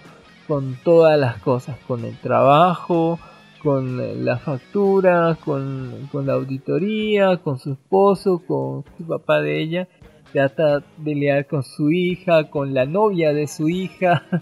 Eh, un montón de problemas. Es como la, la mujer se está partiendo a pedazos eh, entre todo y luego tiene la fiesta esta noche, de, la fiesta de la fiesta china, ¿no? Del año chino donde invita a toda la gente que va ahí, etcétera, ¿no?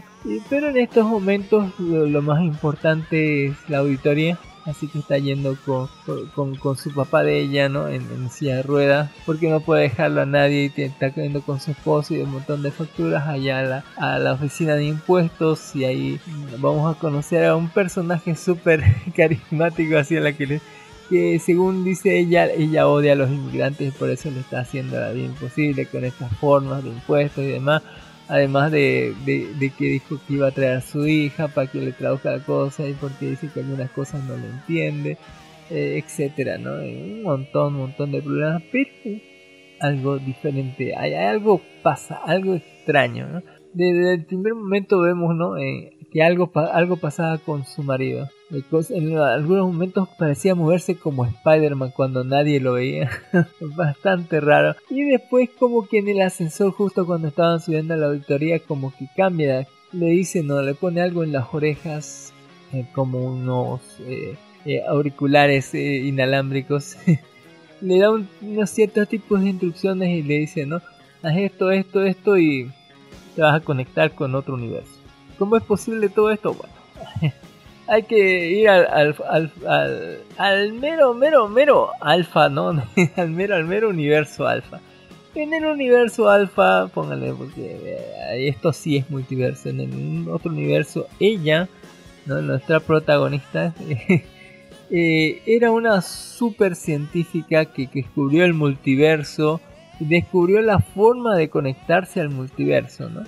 Ah, así que eh, mediante ciertos algoritmos eh, y ciertas programaciones podían, ¿no? Eh, se, se dio cuenta que podían conectarse a otros universos, su conciencia, ¿no? Otros de su yo que estaba en otro universo que había con- hecho una ruta diferente, pongámosle por así decirlo.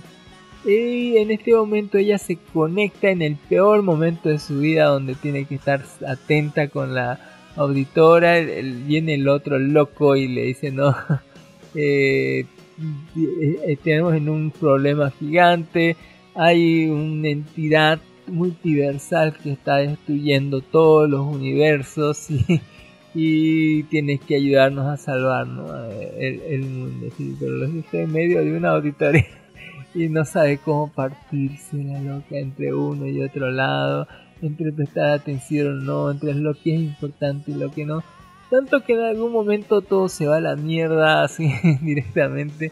Eh, eh, conocemos al Chuchu, al Junyu Chewbacca o algo así, eh, que va, que es una entidad maligna que ella misma creó en el universo alfa al sobreexigirle tanto y que lo quebró totalmente, tanto que esta personalidad se super fragmentó en todo el multiverso y ahora es una entidad eh, llevada a la locura completamente, la cual está fabricando algo en el multiverso para que todo se vaya a la mierda directamente.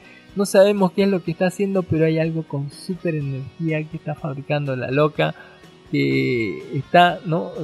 ¿por qué no decirlo? Eh, está eh, haciendo algo para que el universo se pueda destruir. no solamente este universo, sino todos así. Así de mal está la cosa y ella tiene que ayudar a detenerla, ¿no? Eh, a esta entidad super física y super quebrada en el multiverso que está realmente loca y solamente espera la destrucción. Es- también esta cosa ha ido por los otros multiversos matando todas las versiones de ella, porque no? Porque parece tener cierto interés en esta, en esta señora, la cual no comprende por qué ella es, es una simple persona normal y corriente, ¿no? Eh, en to- a todo esto, eh, vamos a decirle que las cosas en un momento se van bien a la verga, eh, nos persiguen policías, eh, nuestro esposo cambia de configuración con el otro alfa a ratos y a ratos se vuelve Jackie Chan. Es bastante interesante esa parte. Eh, nos dice no también sobre la forma de intercambiar personajes, ¿no? Porque va, va a aprender a, a palos la loca obtener este poder, ¿no? De los otros multiversos. El, hechicero supremo sacaba de energía del universo oscuro, así más o menos. Lo que hace a la loca dice que eh, cuando era, su versión super inteligente dice que descubrió el algoritmo para conectarse a sus otros yo de otros lados, ¿no? De otros universos y así obtener sus skills, digamos, sus habilidades que habían desarrollado. También nos cuentan un montón, montón de datos así, sobre todo que ella dice que en muchos universos es súper experta en algo. O sea, no importa el universo en donde estés, ella, excepto este, ¿no? ella es experta en algo, es súper inteligente, o es súper fuerte, o es súper algo, ¿no? y en, excepto en este, en este justo universo, sí, donde en realidad no es buena en nada. Eh, no es buena en nada. Eh, y es muy raro eso, eh, considerando los otros universos, ¿no? También te dicen, ¿no? Del algoritmo, ¿no? El algoritmo es súper raro. En primer lugar, tienes que hacer algo, algo weird, dicen ellos, algo, algo raro, algo súper raro. Eh, y luego pensar en, esa, en, ese universo, hacer algo súper raro y luego apretar ese botoncito verde, ¿no? Para que te conecte con él y adquiera ese skill, ¿no? Ya sea de un francotirador, ya sea de un puto ninja, así, o de un 18 Dan, ¿no? Así. En fin, eh, y eso es lo que vamos a ver en, la película, como ella va a, tener a los palos que aprender a utilizar todos esos poderes, todas esas cosas, todo ese tema. Vamos a también tener el conflicto con el Yuyu, con esta entidad multiquebrada en el multiverso que solamente desea la destrucción y que tiene una dona, una dona mágica gigante que eh, que es como una explosión de agujeros negros que es capaz de destruir el multiverso, así, posta, así, pero que tiene tal vez otros planes, ¿no? Entre el medio vamos a tener un montón, ¿no?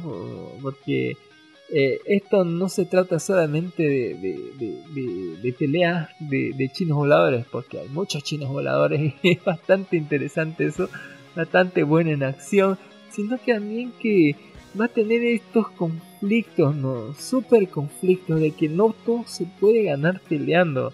No se trata sobre la fuerza. En realidad hay que, vamos a tener que ser mucho más inteligentes eh, que fuertes en, esta película para poder vencer este mal. Sobre todo considerando que el mal es nuestra propia hija. y que ella en primer lugar va a decir que es, mal, es culpable este mal de que seas lesbiana y todo lo demás o algo así. Pero en realidad... Eh, vamos a ver un conflicto súper enorme entre ellas. Y vamos a tener que lidiarnos con todo para ir con, con, contra toda la gente que está, porque ese mal no está solo, tiene un montón de un culto de seguidores. Y aparte de eso, tenemos también a los otros locos que, que a donde pertenecía nuestro pozo del universo alfa que tratan de detener esta cosa. que también que piensan matarnos o matar a, nuestra hija para evitar que el mal siga propagando y, demás. Y que no, no, no, nos convirtamos en otra como ella, así. Eh, y así, ¿no? Va, a haber un montón de, de tramas de eso. Llegando a la conclusión al final de que no solo va a tener que irse a agarrarse a vergazos y vencer a la fuerza a la gente, sino también va a tener que evangelizarla, literalmente evangelizarla para volverla feliz, como para darle eso que te falta en el universo que te llena por fin y darle a, a putearlo, darle eso para que esté en paz y aparte de eso, eh, ese es como primer paso. Segundo paso, poner toda nuestra mierda en orden, toda nuestra vida de mierda en orden. Y ese segundo paso es dificilísimo porque tiene un... Eh, puedo decir, ah, tengo todo en orden, pero en realidad siempre hay algo, siempre. Y en ella sobre todo tiene un problema bastante cabrón y, y admitir esas cosas es sumamente difícil, así que la va a tener durísima. Y el tercer y último paso, póngale, ahí estamos, ahí está cabrón. El tercer y último paso no solo significa eh, el vencer a fuerzas, el evangelizar, el poner todas nuestras cosas en orden, sino tratar de salvar a alguien que desea no solo su destrucción, sino la destrucción de todo lo demás. De, cuando hablo de todo, es todo, ¿no? Eh, algo que quiere autodestruirse a sí mismo de maneras inimaginables eh, y que no le importa nada. No, ¿Cómo puede salvar a alguien de, lo que ella misma quiere, que es su propio destino? En realidad, ¿está bien eso? No lo sé. Y eso es súper difícil. Y entre medio vamos a tener un montón de multiversos, historias muy diferentes. Vamos a tener cameos y referencias a dos manos. Eh, vamos a tener como como Ratón y Bell o Rocky Raccoon. Vamos a tener un montón de referencias a otras cosas, Hulk, cosas más. Eh, eh, muchos chinos voladores, poderes especiales, ¿no? Y la delicia de, muchos efectos eh, especiales prácticos bastante bien hechos y súper chingones. Y la delicia de todo va a ser lo weird, lo raro para conectarse a otros multiversos. Les cuento, les digo, hay un momento en donde dos, dos hombres mayores tratan de meterse desesperadamente algo en el culo para activar sus poderes. Posta y lo logran y se y pelean así sin pantalones con algo en el culo. Posta terrible y es no y, hay cosas peores, ¿no? Hay gente que lame cosas o hay gente que muerde cosas, que se come. Pero ver gente haciendo kung fu con pedazo de dilo, así pedazo de gigante de dilo, tío, bien en el orto, es otro nivel así de cosas raras, otro nivel. Eh, en una excelente película llena de acción, llena de multiversos, llena de cameos y referencias, llena de cosas raras, porque no muchísimas cosas raras, una excelente actuación, por el primer momento siempre lo decías la loca, eh, como que no te crees su actuación, como que decís, pero recordás que es una persona que está siendo llevada al extremo, gente que que no sabe cómo actúan sus poderes, no sabe, está, metida ahí de, buenas a primeras, le han dicho esto existe, pero existe en algo más y póngale y, se va toda la mierda, ¿sí? se va todo al carajo, una excelente película, un muy buen mensaje, ¿por qué no? Eh, una gran actuación, la mala la odias desde el primer momento, yo lo odié a la malvada, pero si no es tanto malvada, es que está haciendo algo bien, tal vez. Eh, la odia, me, cayó regorda la, la, malvada. Porque... y después como que comprendes y decís que todo más o menos tiene, tiene un motivo, tiene un porqué. Y te das cuenta que aún en, en la peor de las circunstancias, en el, en el peor de los universos, en, en la peor de, la, de, de las vicisitudes, en, en el universo donde estés, en la realidad en donde te encontres, siempre hay algo que vale la pena.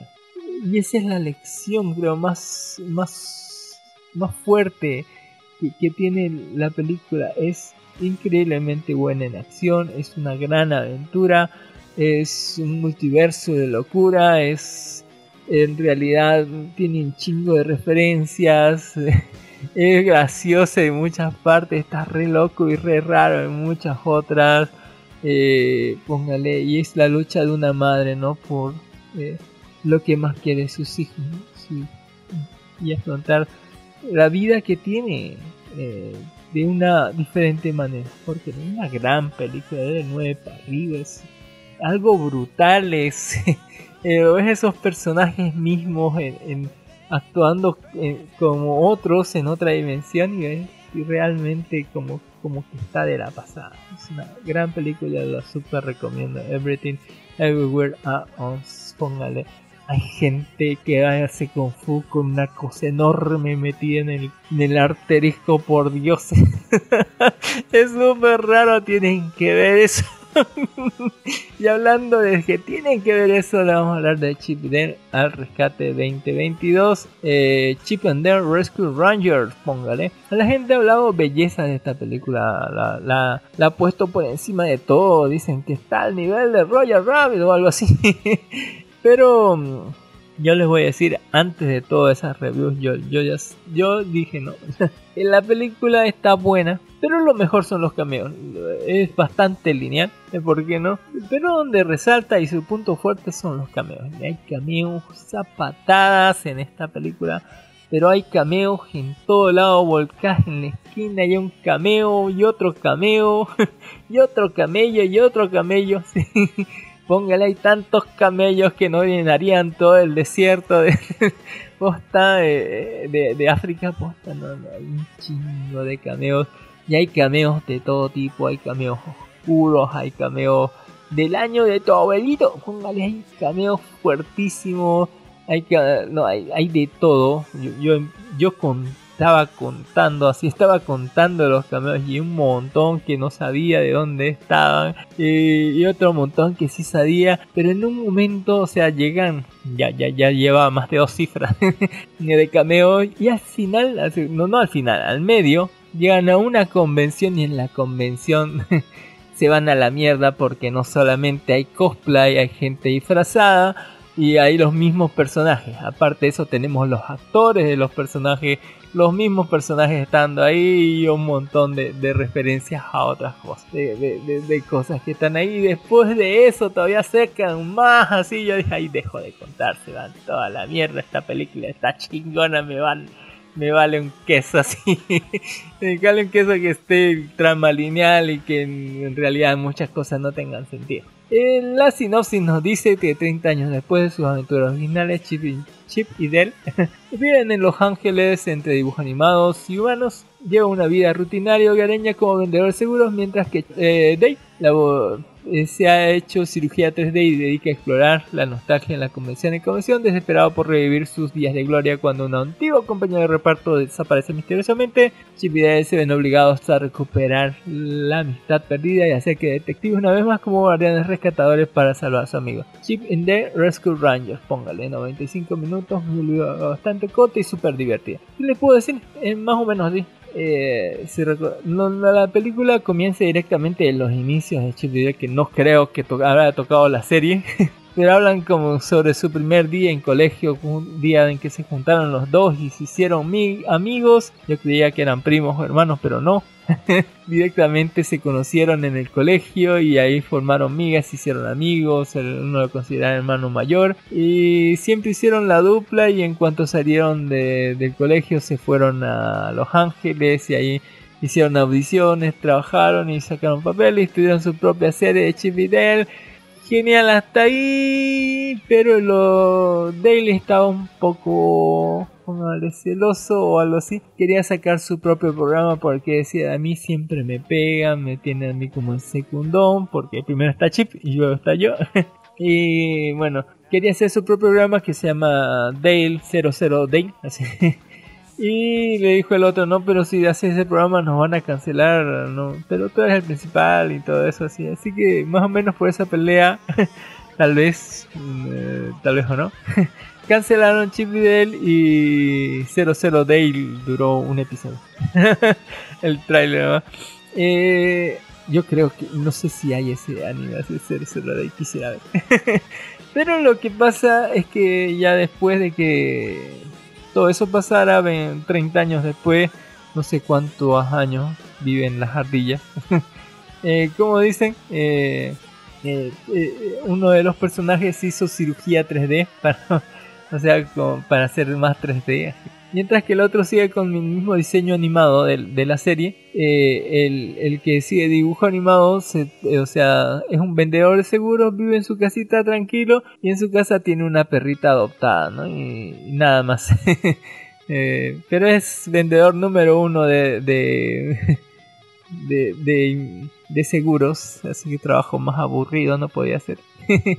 Mientras que, que el, otro, eh, que se hizo cirugía 3D, ¿no? de, eh, se hizo cirugía 3D y trata, ¿no? De, de ser más, ¿cómo se llama? Trata de seguir, va a convenciones, firma, firma cuadros, abre su cuenta en Instagram, ¿no? Donde dice, ya, tal vez por fin saquemos eh, segunda temporada de Chividel. Dice, eh, mientras trata de engañar a sus fans para conseguir más vistas y demás porque sigue viviendo ¿no? de, la vieja fama, pero trata de vivir de su vieja fama ahora sin chip. Y bueno, eh, como dice la sinopsis, su amigo eh, un día los llama a, a, los dos, pero por separado llega el uno y después llega el otro y es un reencuentro medio áspero. Eh, como que él les cuenta, ¿no? Que tiene problemas con una gente que, que compró más queso que el que debía y ahora vienen los matones de cobranzas, a- ¿no? Eh, va- van a querer cobrárselas a él y etcétera, ¿no? Claro, todo, ellos se van, lo dejan ahí por ciertas cosas, y, pero después descubren que ha sido secuestrado, ¿no? Y que no hay pistas de él y que, bueno, la policía está sobre el caso y que, bueno, no, no hay mucho de dónde rascar porque según lo tiene una banda de, de gente que es muy, eh, ¿cómo se dice? Eh, muy escurridiza la policía, póngale que, que, que siempre los ha evadido y que la policía nunca pueda atraparlos, ¿no? Que esa gente se especializa en, en secuestrar dibujos que le den dinero, los cambian, los modifican, ¿no? Luego los venden al extranjero donde como esclavos van a hacer producir películas piratas, ¿no? o algo así. Eh, y bueno, ellos van a tener que hacer de nuevo detec- de detectives para ir tras las pistas, porque la policía, mm, Nel, Nel Pastel, así, de trabajar y van a tener, eh, van a ir ellos dos de nuevo de, de rescatadores, ¿no? De detectives, y juntando pistas y llegando ¿no? al meollo del asunto, saber quién es el malo, de dónde lo tienen, etcétera, ¿no? Eh, eso harán, ¿no? Como de, de, de espías, de detectives, de, de, de, de 007, etcétera, ¿no? Para conseguir pistas y demás de dónde está su amigo. Eh, entre medio descubriremos tal vez o no un complot más grande, policial, tal vez, que tiene metido a alguien de la policía en- dentro de esta mafia, ¿no? que maneja a un malvado hombre en Maya. El niño que nunca creció, que ahora está bien crecidito y gordo y viejo, así, o algo así. Eh, donde el trama es bastante sencillo, ir a buscar a nuestro amigo de esta mafia, de estos gángster, antes de que lo lleven a, a China o Taiwán a, filmar películas piratas como un esclavo, así, o algo así, o algo por el estilo. Eh, entre medio tendremos un chingo, pero un chingo y dos montones de cameos que son dos montones de más de más que un chingo de cameos donde habrá un montón pero un montón indiscriminado de, de referencias de personajes de, cosas por aquí por allá que no, que harán la delicia de la gente no a la gente le va a encantar los cameos porque son increíbles los cameos que. Así que eh, vayan a ver eh, Chip y Dale al rescate. Eh, yo creo que está para un 8.5. No le doy 9 porque en realidad tiene un chingo de, lo que lo que hace la película son los cameos. La película base en sí no, no. es bastante simple. No hay un giro. Le baja, le hubiera puesto 9 pero le bajo 0.5 porque no hay un giro al final hubieran dicho hay un giro, ¿no? Esto funciona así. Y tiene, es lo clásico de las películas, ¿no? De que eh, te muestran algo que van a servir más después o te dicen ciertas cosas que van a pasar antes, etcétera, ¿no? Eh, en fin, eh, lo que es lo que hace una película sí, sí, bastante simple, bastante eh, lineal, etcétera. ¿no? Con un leve giro a la mitad, pero que no tiene un giro al final. Igual está buena, está muy buena. eh, los cameos son los que hacen la película. Hay cameos de todo y para todo. Tu abuelita en bicicleta no tiene tantos cameos como esta mierda. Así. Posta desde los Simpsons, Rick and Morty, Batman, E.T., Park. un, pero un chingo de cameos sale Paul Rudd, así, He-Man, Skeletor, el oso Baloo, sale el Sonic feo, puta, así sale el Sonic feo, se va la mierda todo así.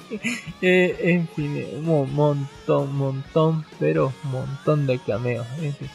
Hay, que pausarle en cada momento, sale algo, sale alguien, posta es brutal en esa parte y es la mejor de la película, reconocer todos los cameos que hay. Creo que eso le da un punch y así por eso te pongo 8.5. Está muy buena Chipire. Vaya. Eh, lo que está más bueno, lo que está para un 9 para arriba es Love, Dead and Robots temporada 3 2022. Ya saben de esta antología de historias cortas de terror eh, de nueve episodios en esta temporada. Póngale, este, esta, esta antología está genial, está muy bien hecha.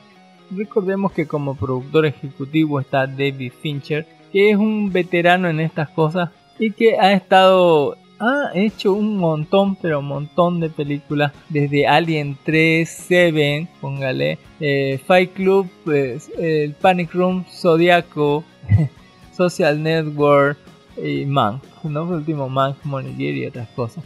Pero también he hecho un montón de videos musicales así para Aerosmith, Madonna, para George Michael, para y hasta para Michael Jackson y los Rolling Stones sin contar a Justin Bieber, Justin Timberlake, eh, o sea, el tipo sabe, sabe cómo hacerlo. Está en la producción de toda esta saga de, de, de, Love, de, de, Love, Death and Robot.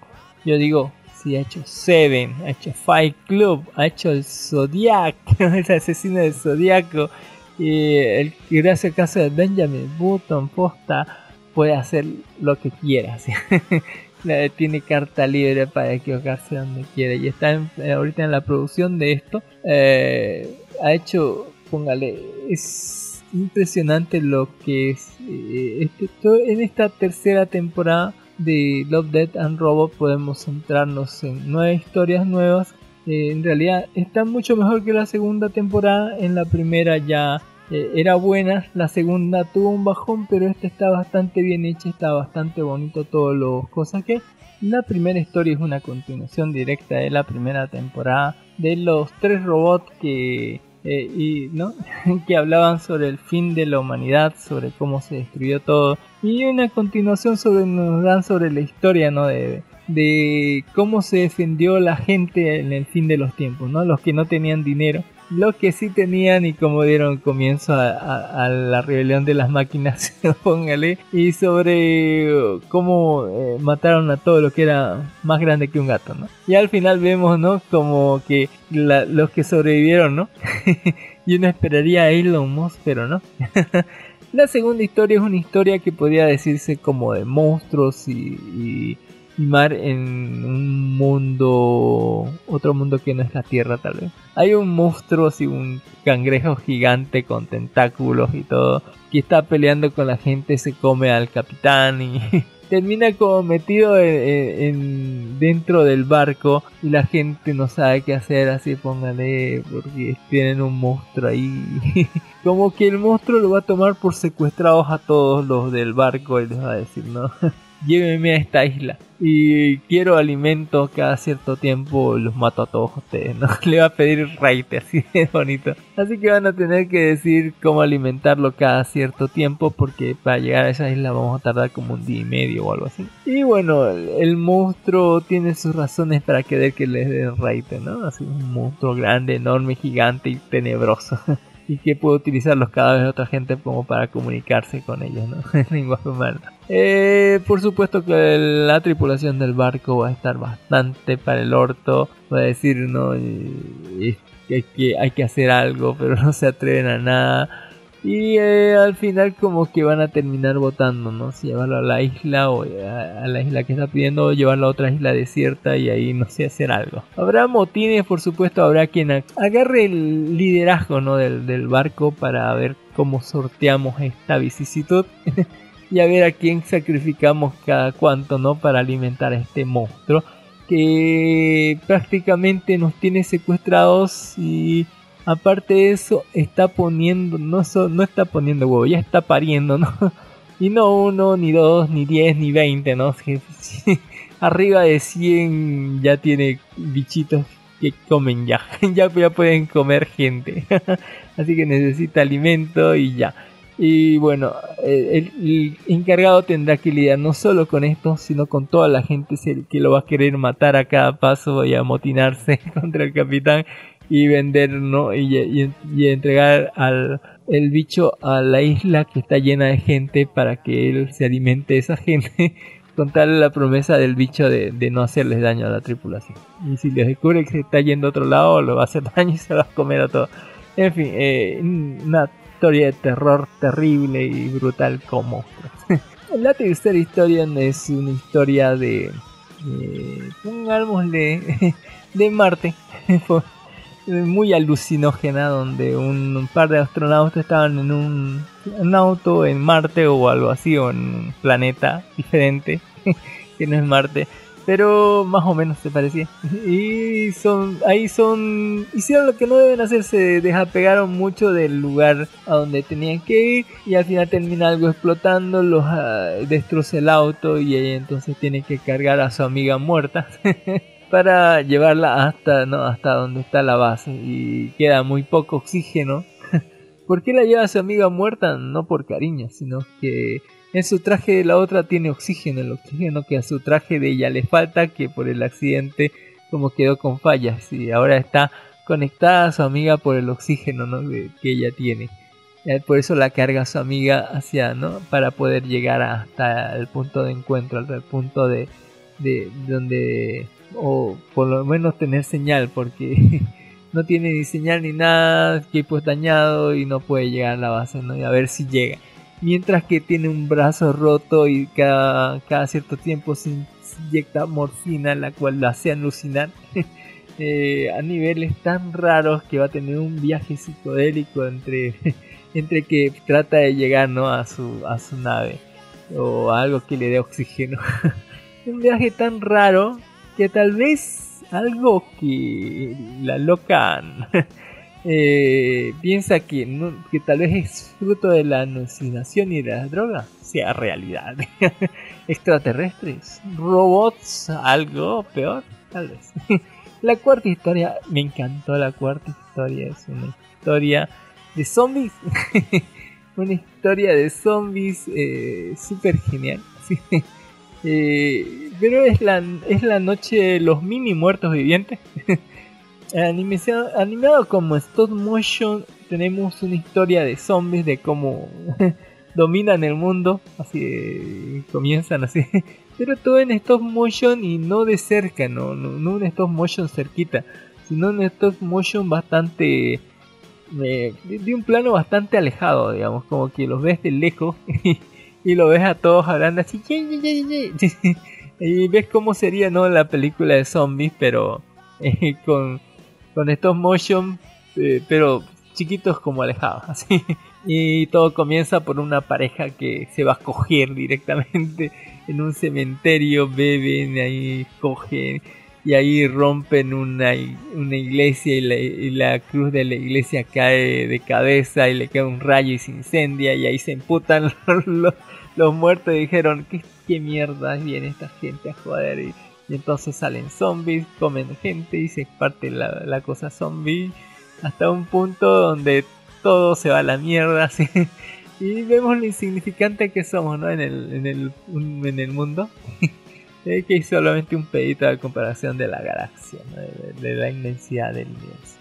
En el quinto episodio vamos a tener una lucha ¿no? de unos mercenarios que van a luchar contra un oso, tejón, gigante, robot, así, con patas retráctiles de araña en la espalda, así, que es brutal, es como un tanque viviente, pero más, más pesado, más cabrón y más sangriento, que despedaza a la gente de cuanto se pasa ahí, que según salió de, de, de un búnker de donde había unos científicos experimentando cosas y este grupo de mercenarios van a ser los grupos más, más grupos y más mercenarios de la gente que van a hablar como mercenarios, van a hacer cosas de mercenarios y van a actuar como mercenarios todo el tiempo. Bastante gracioso. Y van a tener que verse con este bicho que es una cosa brutal, así, pero brutal y sangrienta. A ver, tripa, sangre, pimientos, un montón de cosas. No, es que esta cosa es imparable, invencible. O es como el Terminator 1, así, pero más mortal es bastante cabrón y muy, muy, muy interesante el, quinto, quinto episodio. El sexto episodio nos va a hablar sobre eh, un mundo eh, donde, ¿qué se llama? Es la colonia o algo así, el enjambre. sobre un, un mundo eh, hecho por una colonia, digamos, tiene una reina que lo que hace es como unos seres extraterrestres como que les da de poca inteligencia o algo así. como que trabajan para ella como abejas, ¿no? Todos tienen funciones y demás. Y lo que quiere este científico que llega ahí, ¿no? A contactar con su otra colega científica que está ahí desde hace tiempo, ¿no? Estudiando a los bichos y todo. Trata de secuestrar o algo así. Utilizar uno de los huevos de, de la reina y convertirlo, hacerlo reina y modificarlo y poder utilizar eso en otra tecnología y utilizarlo como los humanos hacen, ¿no? Para la guerra, para la invención tecnológica, para utilizar las herramientas y volverlos esclavos, algo así. A lo cual esto en algún momento todo se va a ir a la chota. y nos va a revelar el enjambre sus verdaderos propósitos y su por su peculiar forma de ver el mundo, ya que este enjambre ha estado eh, así durante miles de años, si nos cuenta el enjambre en algún momento, porque a la, a, la, doctora que estaba ahí encargada, hay sexo en este medio, un sexo espacial o algo así. Pero eh, después lo que pasa es brutal, es, es asqueroso, es siniestro, es sangriento, es brutal, como, como lo que termina transformada así posta. Eh, y nos demuestra ¿no? Eh, este, este punto del enjambre ¿no? que despierta un tipo de, pongámosle, sistema de defensa eh, que cuando ve que ve esta gente, estos humanos como una amenaza.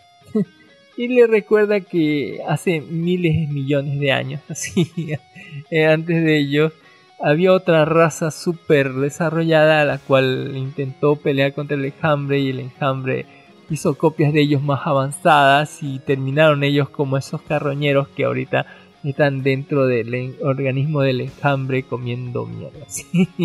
Así, de, así les fue para el carajo a esa otra civilización. Así que bueno, no vislumbra ni, ningún lado positivo para la humanidad. Pero la animación está brutal, brutal la animación. Los bichos dan miedo y cuando quiere dar miedo dan muchísimo miedo. Posta, sí, tremendo lo que le va a mandar así. En el capítulo 7 tenemos las ratas de, de no sé quién, algo así tiene un problema de evolución, así, de un granjero que estaba en su casa todo tranquilo. Y cuando ve que, que las ratas como que están eh, algo evolucionadas, eh, tienen arcos y flechas, lanzas y demás, así, llama a los exterminadores ¿no? para que se encarguen de las ratas. Y comienza una guerra no tecnológica con las ratas, así. Eh, enviándoles unos drones especializados para que acaben con las ratas y las ratas más o menos es como lo que pasa en Avatar pero estas ratas van, van evolucionando poco a poco no van evolucionando van y van a recopilando información y tecnología también de estas cosas que derrotan algunas claro al, al sacrificar muchísima gente no pero van adueñándose de esa tecnología y van creciendo y evolucionando tanto así que dependen la misma tecnología contra otra tecnología y el otro compra un sistema más avanzado. Las ratas también mejoran, hay muchas bajas, etcétera Y al final tenemos un no sé si decir un bonito mensaje así, algo así, donde tal vez eh, los amigos más insospechados sean amigos, los enemigos más, eh, no, los enemigos de siempre sean los más insospechados amigos, por así decirlo.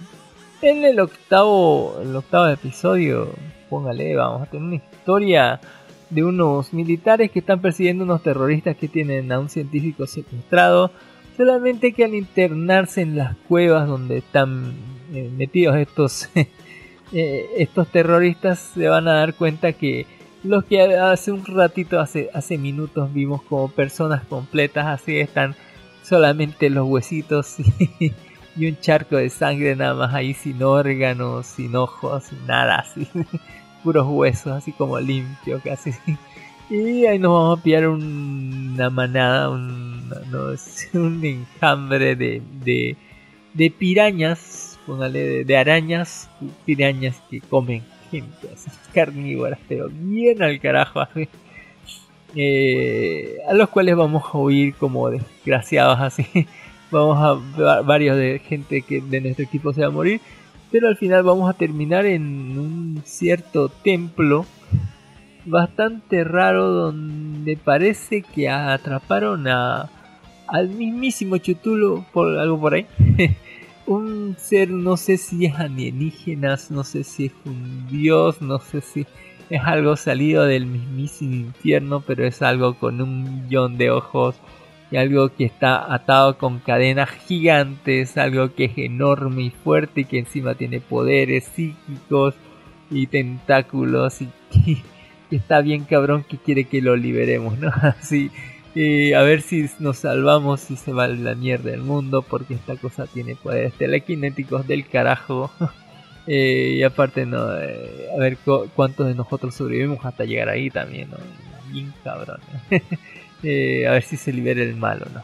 Y el último, el que menos me gustó es eh, el noveno episodio donde, según yo, es una alegoría a los españoles que, que, que llegaron a América, ¿no? a, a los invasores no españoles o, o otros demás que llegaron a América a sacar todo el oro que pudieron. Eh, muy larga, sumamente artística, sumamente incomprensible para mí, pero más o menos lo que entendí era eso, españoles sacando todo el oro de Latinoamérica. Entre mucha sangre, gritos, bailes, cosas artísticas, mucho simbolismo, mucho hiperactuación, póngale, muchos colores, mucho frenetismo, mucha sangre, brutal, pero muy demasiado artístico para mí, demasiado. Eh, fue el que menos me gustó de todos, puedo decirlo así, de, uno. Eh, mientras que otros como, como el segundo, póngale, que son brutal, así, eh, no, es, que, que- me encantaron, así la animación de todos los otros demás, me encantaron todas las historias, la animación estuvo brutal en cada ocasión, eh, y te dejaban cosas, ¿no? Quiero decirles que tanto las películas como estos cortos me han dejado claro que ya no hay un efecto Shyamalan como no hay un giro al final de las cosas, sino hay un giro en medio y lo que hace la gente es seguir con ese giro y desarrollarlo un poco y tal vez darle un pequeño girito al final. Pero no hay un Shyamalan, ¿no? Hay algo que te voltee todo al final y que te deja así, ¿no? Pero sí hay un giro en el medio y más o menos lo van siguiendo. Eh, y se ve bien, está bien. Cuando está bien desarrollada la historia, está bien. Y ya para último, ya en la sección de anime les hablaré sobre Vampire in the Garden 2022, temporada 1, eh, producción IG, eh, distribuida por Netflix. eh. ¿Qué podemos decir sobre esta pequeña miniserie de 5 episodios? La sinopsis nos dice que Momo y Fine, una humana y un vampiro, se conocen y forman una amistad en un mundo desolador, entrelazadas con el poder de la música para ayudar a Fine, la reina vampiro, a encontrar un lugar llamado Paradise o algo así. Más o menos no. Eh, Telma y Luis, vampiro y humana, sí. el poder de, de- del poder lésbico de, de las vampiras. No, vale. Cual- no tanto. eh, Vamos a hablar ¿no? sobre este mundo distópico. Eh, después de la catástrofe te cuentan, ¿no? Como hace mucho tiempo aparecieron los vampiros, se multiplicaron súper rápido, se volvieron una plaga y casi eliminaron a toda la humanidad. Y la humanidad se refugió en algunos de estos fuertes, ¿no? Que, que tienen estas luces verdes que simulan el sol para que evitar, ¿no? Para combatir a los vampiros. Tienen pocos recursos y aún así luchan contra los vampiros y los vampiros están felices en, en sus mansiones, en sus propias ciudades vampiros y tienen sus propios problemas, ¿no? También vamos a conocer un montón de lo que es estas sociedades, en ot- porque hay otros pueblos donde solamente un río divide, ¿no? La ciudad de vampiros y ciudad de humanos, ¿no? intercambian cosas, oro por sangre y etcétera, ¿no?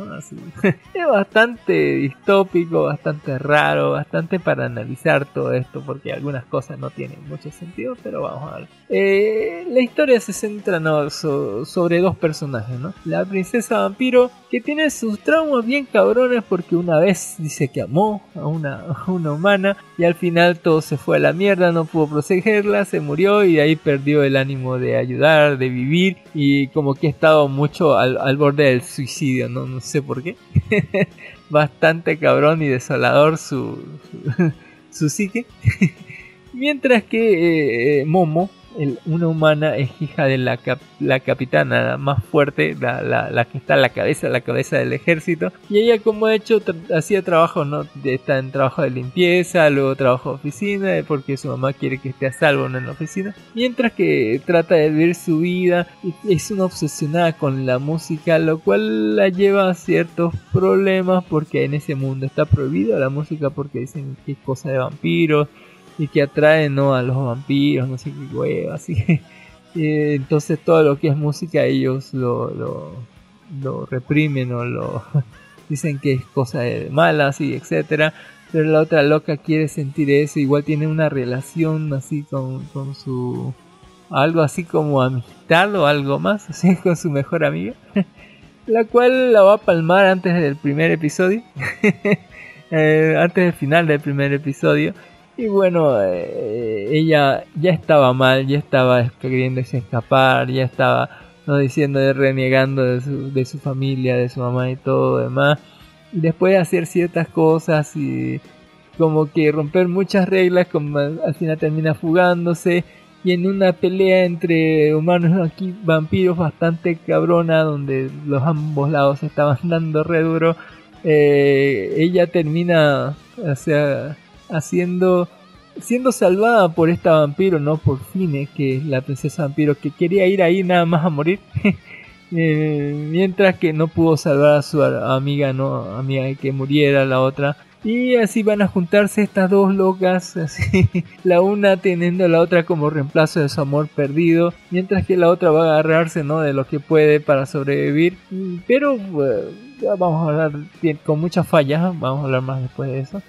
Y estas dos van a ser de Telma y Luis en un mundo post-apocalíptico donde todo el mundo va, va- va a perseguir a las dos, ¿no? Por un lado, los vampiros quieren a su reina vampiro que esté ahí, que procree, ¿no? Que, que haga más vampiros, mientras que la otra quiere ser libre. Y mientras que Momo, así la humana, está yendo perseguida por su mamá, que está moviendo a todo el ejército para recuperar a su hija. No, tal vez no porque quieras, porque la quiera su hija, sino porque es como que un trofeo militar, porque dicen, no, la gente, no, ¿cómo va a dejar a su hija romper todo y deshacer todo? Que tiene que venir aquí y pagar sus, faltas, ¿no? Así, sí, sí, sino que qué poder tiene su mamá, así póngale así. Entonces su mamá va a mover todo el ejército y a los mejores eh, grupos de cazadores de vampiros para que vayan tras su hija, mientras que los vampiros van a mover a, ¿no? a, su, a uno de los principales nobles, que, que es también el caballero de, de Fine de la princesa vampiro, para que vaya con un ejército también a, tratar de rescatarla, ¿no? Y que vuelva donde al trono donde pertenece, ¿no? Entre medio de eso enfrentarán un montón de vicisitudes. Por donde pasen las locas van a causar desastre total. Pasan por, por un hotel, se registran ahí, pagan y todo y al final terminan quemando el hotel. Se van a una isla así donde viven gente pacíficamente así y la destrozan toda la isla y explotan todo así, etcétera, etcétera, ¿no? Donde estén están malditas las orinadas por los dinosaurios. Y es una alegoría de esto a... Lo, lo- lo vi mucho así, póngale. A esto de, de, de- que no permiten su amor, no permiten que estén juntas las dos mujeres. Mucho lesbianismo así he puesto por ahí que la sociedad no lo permite, etcétera, y cosas raras. Eh, pero la, la animación está muy bien. La historia es bastante simple, las dos jugándose, tratando de encontrar su libertad la una con la otra, eh, mientras que todo el mundo las persigue. Eh, mucho desastre, tratando de encontrar el lugar donde, donde la gente, ¿no? los humanos y vampiros vivan en paz y tranquilos, pero que eh, en realidad hay mucho, mucha tela que cortar en, en asuntos que vamos a decir, esta historia no va a terminar bien, de ninguna manera.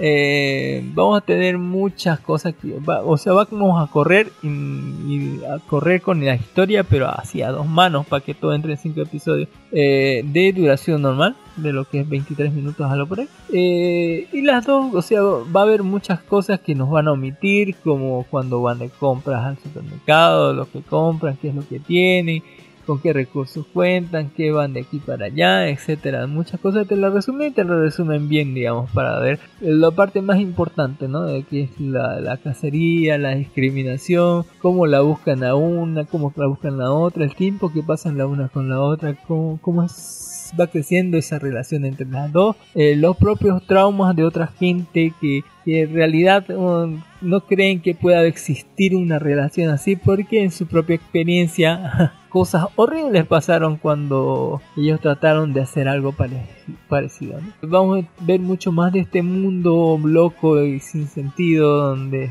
humanos y vampiros o unos matan a los otros o otros matan a los unos o, o cosas peores, así póngale, voy a decirlo así, cosas peores. Eh, mucho de esta droga que se ponen los vampiros para volverse monstruos y matar a otra gente. Y ahí por sí, yo les digo, hay un montón de incoherencias. Hay una parte en que la loca se va a robar de los, de los cosas humanos sangre para dársela a la vampira. Y la, el, y posta es capaz de, de, tener un escudo anti, antibalas porque la loca como que le dispara todo un ejército por todo el momento, por todas las instalaciones y no le pega ni una sola bala a la humana. Em, hay cosas más ilógicas como que para empujar el carro lo empuje el humano en vez de la vampiro porque la vampiro tiene más fuerza, no sé. Eh, hay muchas partes en que son eh, que hubiera sido mejor se- pasarlo se- de lado más. Eh, o sea, co- como cuando entran a ese hotel, ahí perdieron dinero, perdieron sangre y terminaron heridas y terminaron todo mal y la otra peor se tuvo que infiltrar, perdió tiempo, dinero, etcétera. eh, igual terminaron malísimo, eh, igual con la isla del Edén, igual fue para el orto. Póngale, tenemos así muchos sacrificios, mucha muerte, sangre, gore y eso está bien, pero una historia bastante forzada, lésbica, póngale.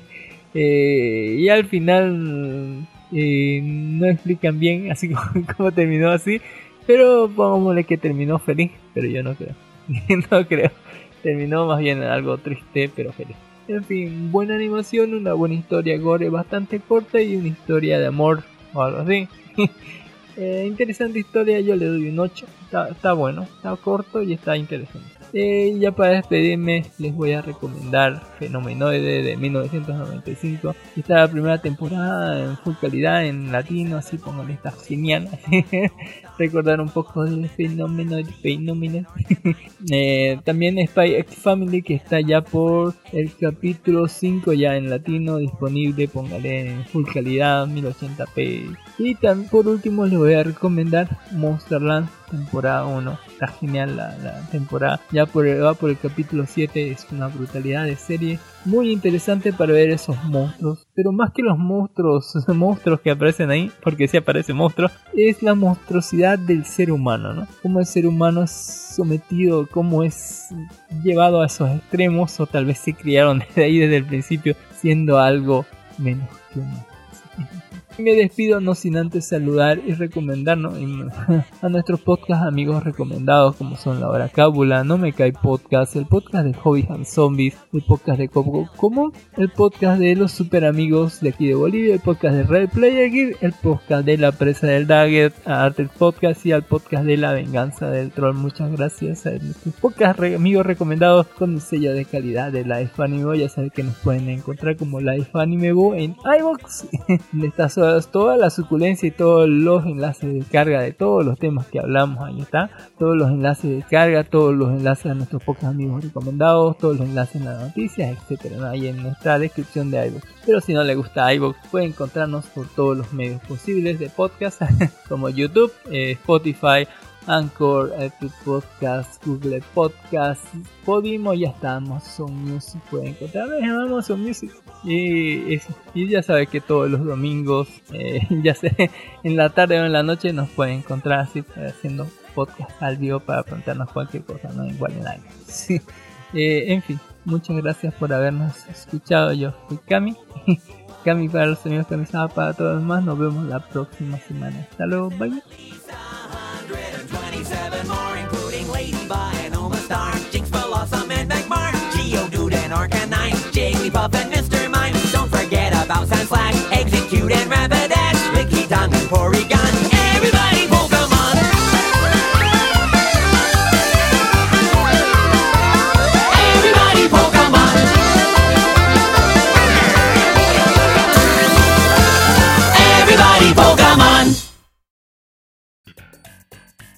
Y en el cine crédito eh, vamos a hablar, ¿no?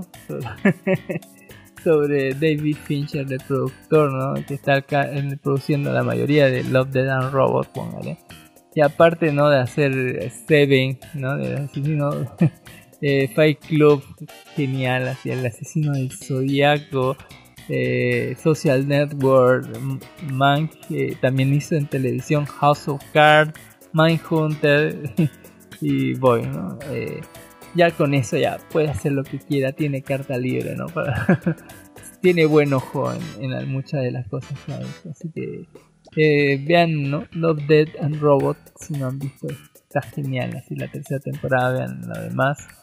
Eh, y eso, eh, nos despedimos con el ending de Kono Healer Mendakusai, póngale ahí donde lo vemos a la sanadora Keller con ángel- alas de ángel cuando lo que debía tener es, no sé, un alas de murciélago y un tridente, porque parece más que sanadora, parece la invocadora del mismo Chutulo.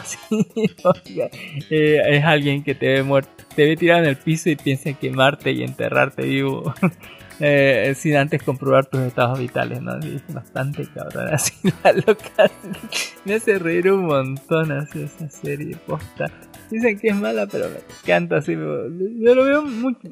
Tiene un, un tipo de humor japonés, muy japonés, de esos que son de dúo, ¿no? Donde dos japoneses hablan y rapidísimo se contestan unos al otro, ¿no? Rapidísimo contestan así, fla, fla, fla, fla, fla. Uno al otro con, van y tiran cosas, ¿no? Ta, ta, ta, ta. Y un tipo de humor muy así.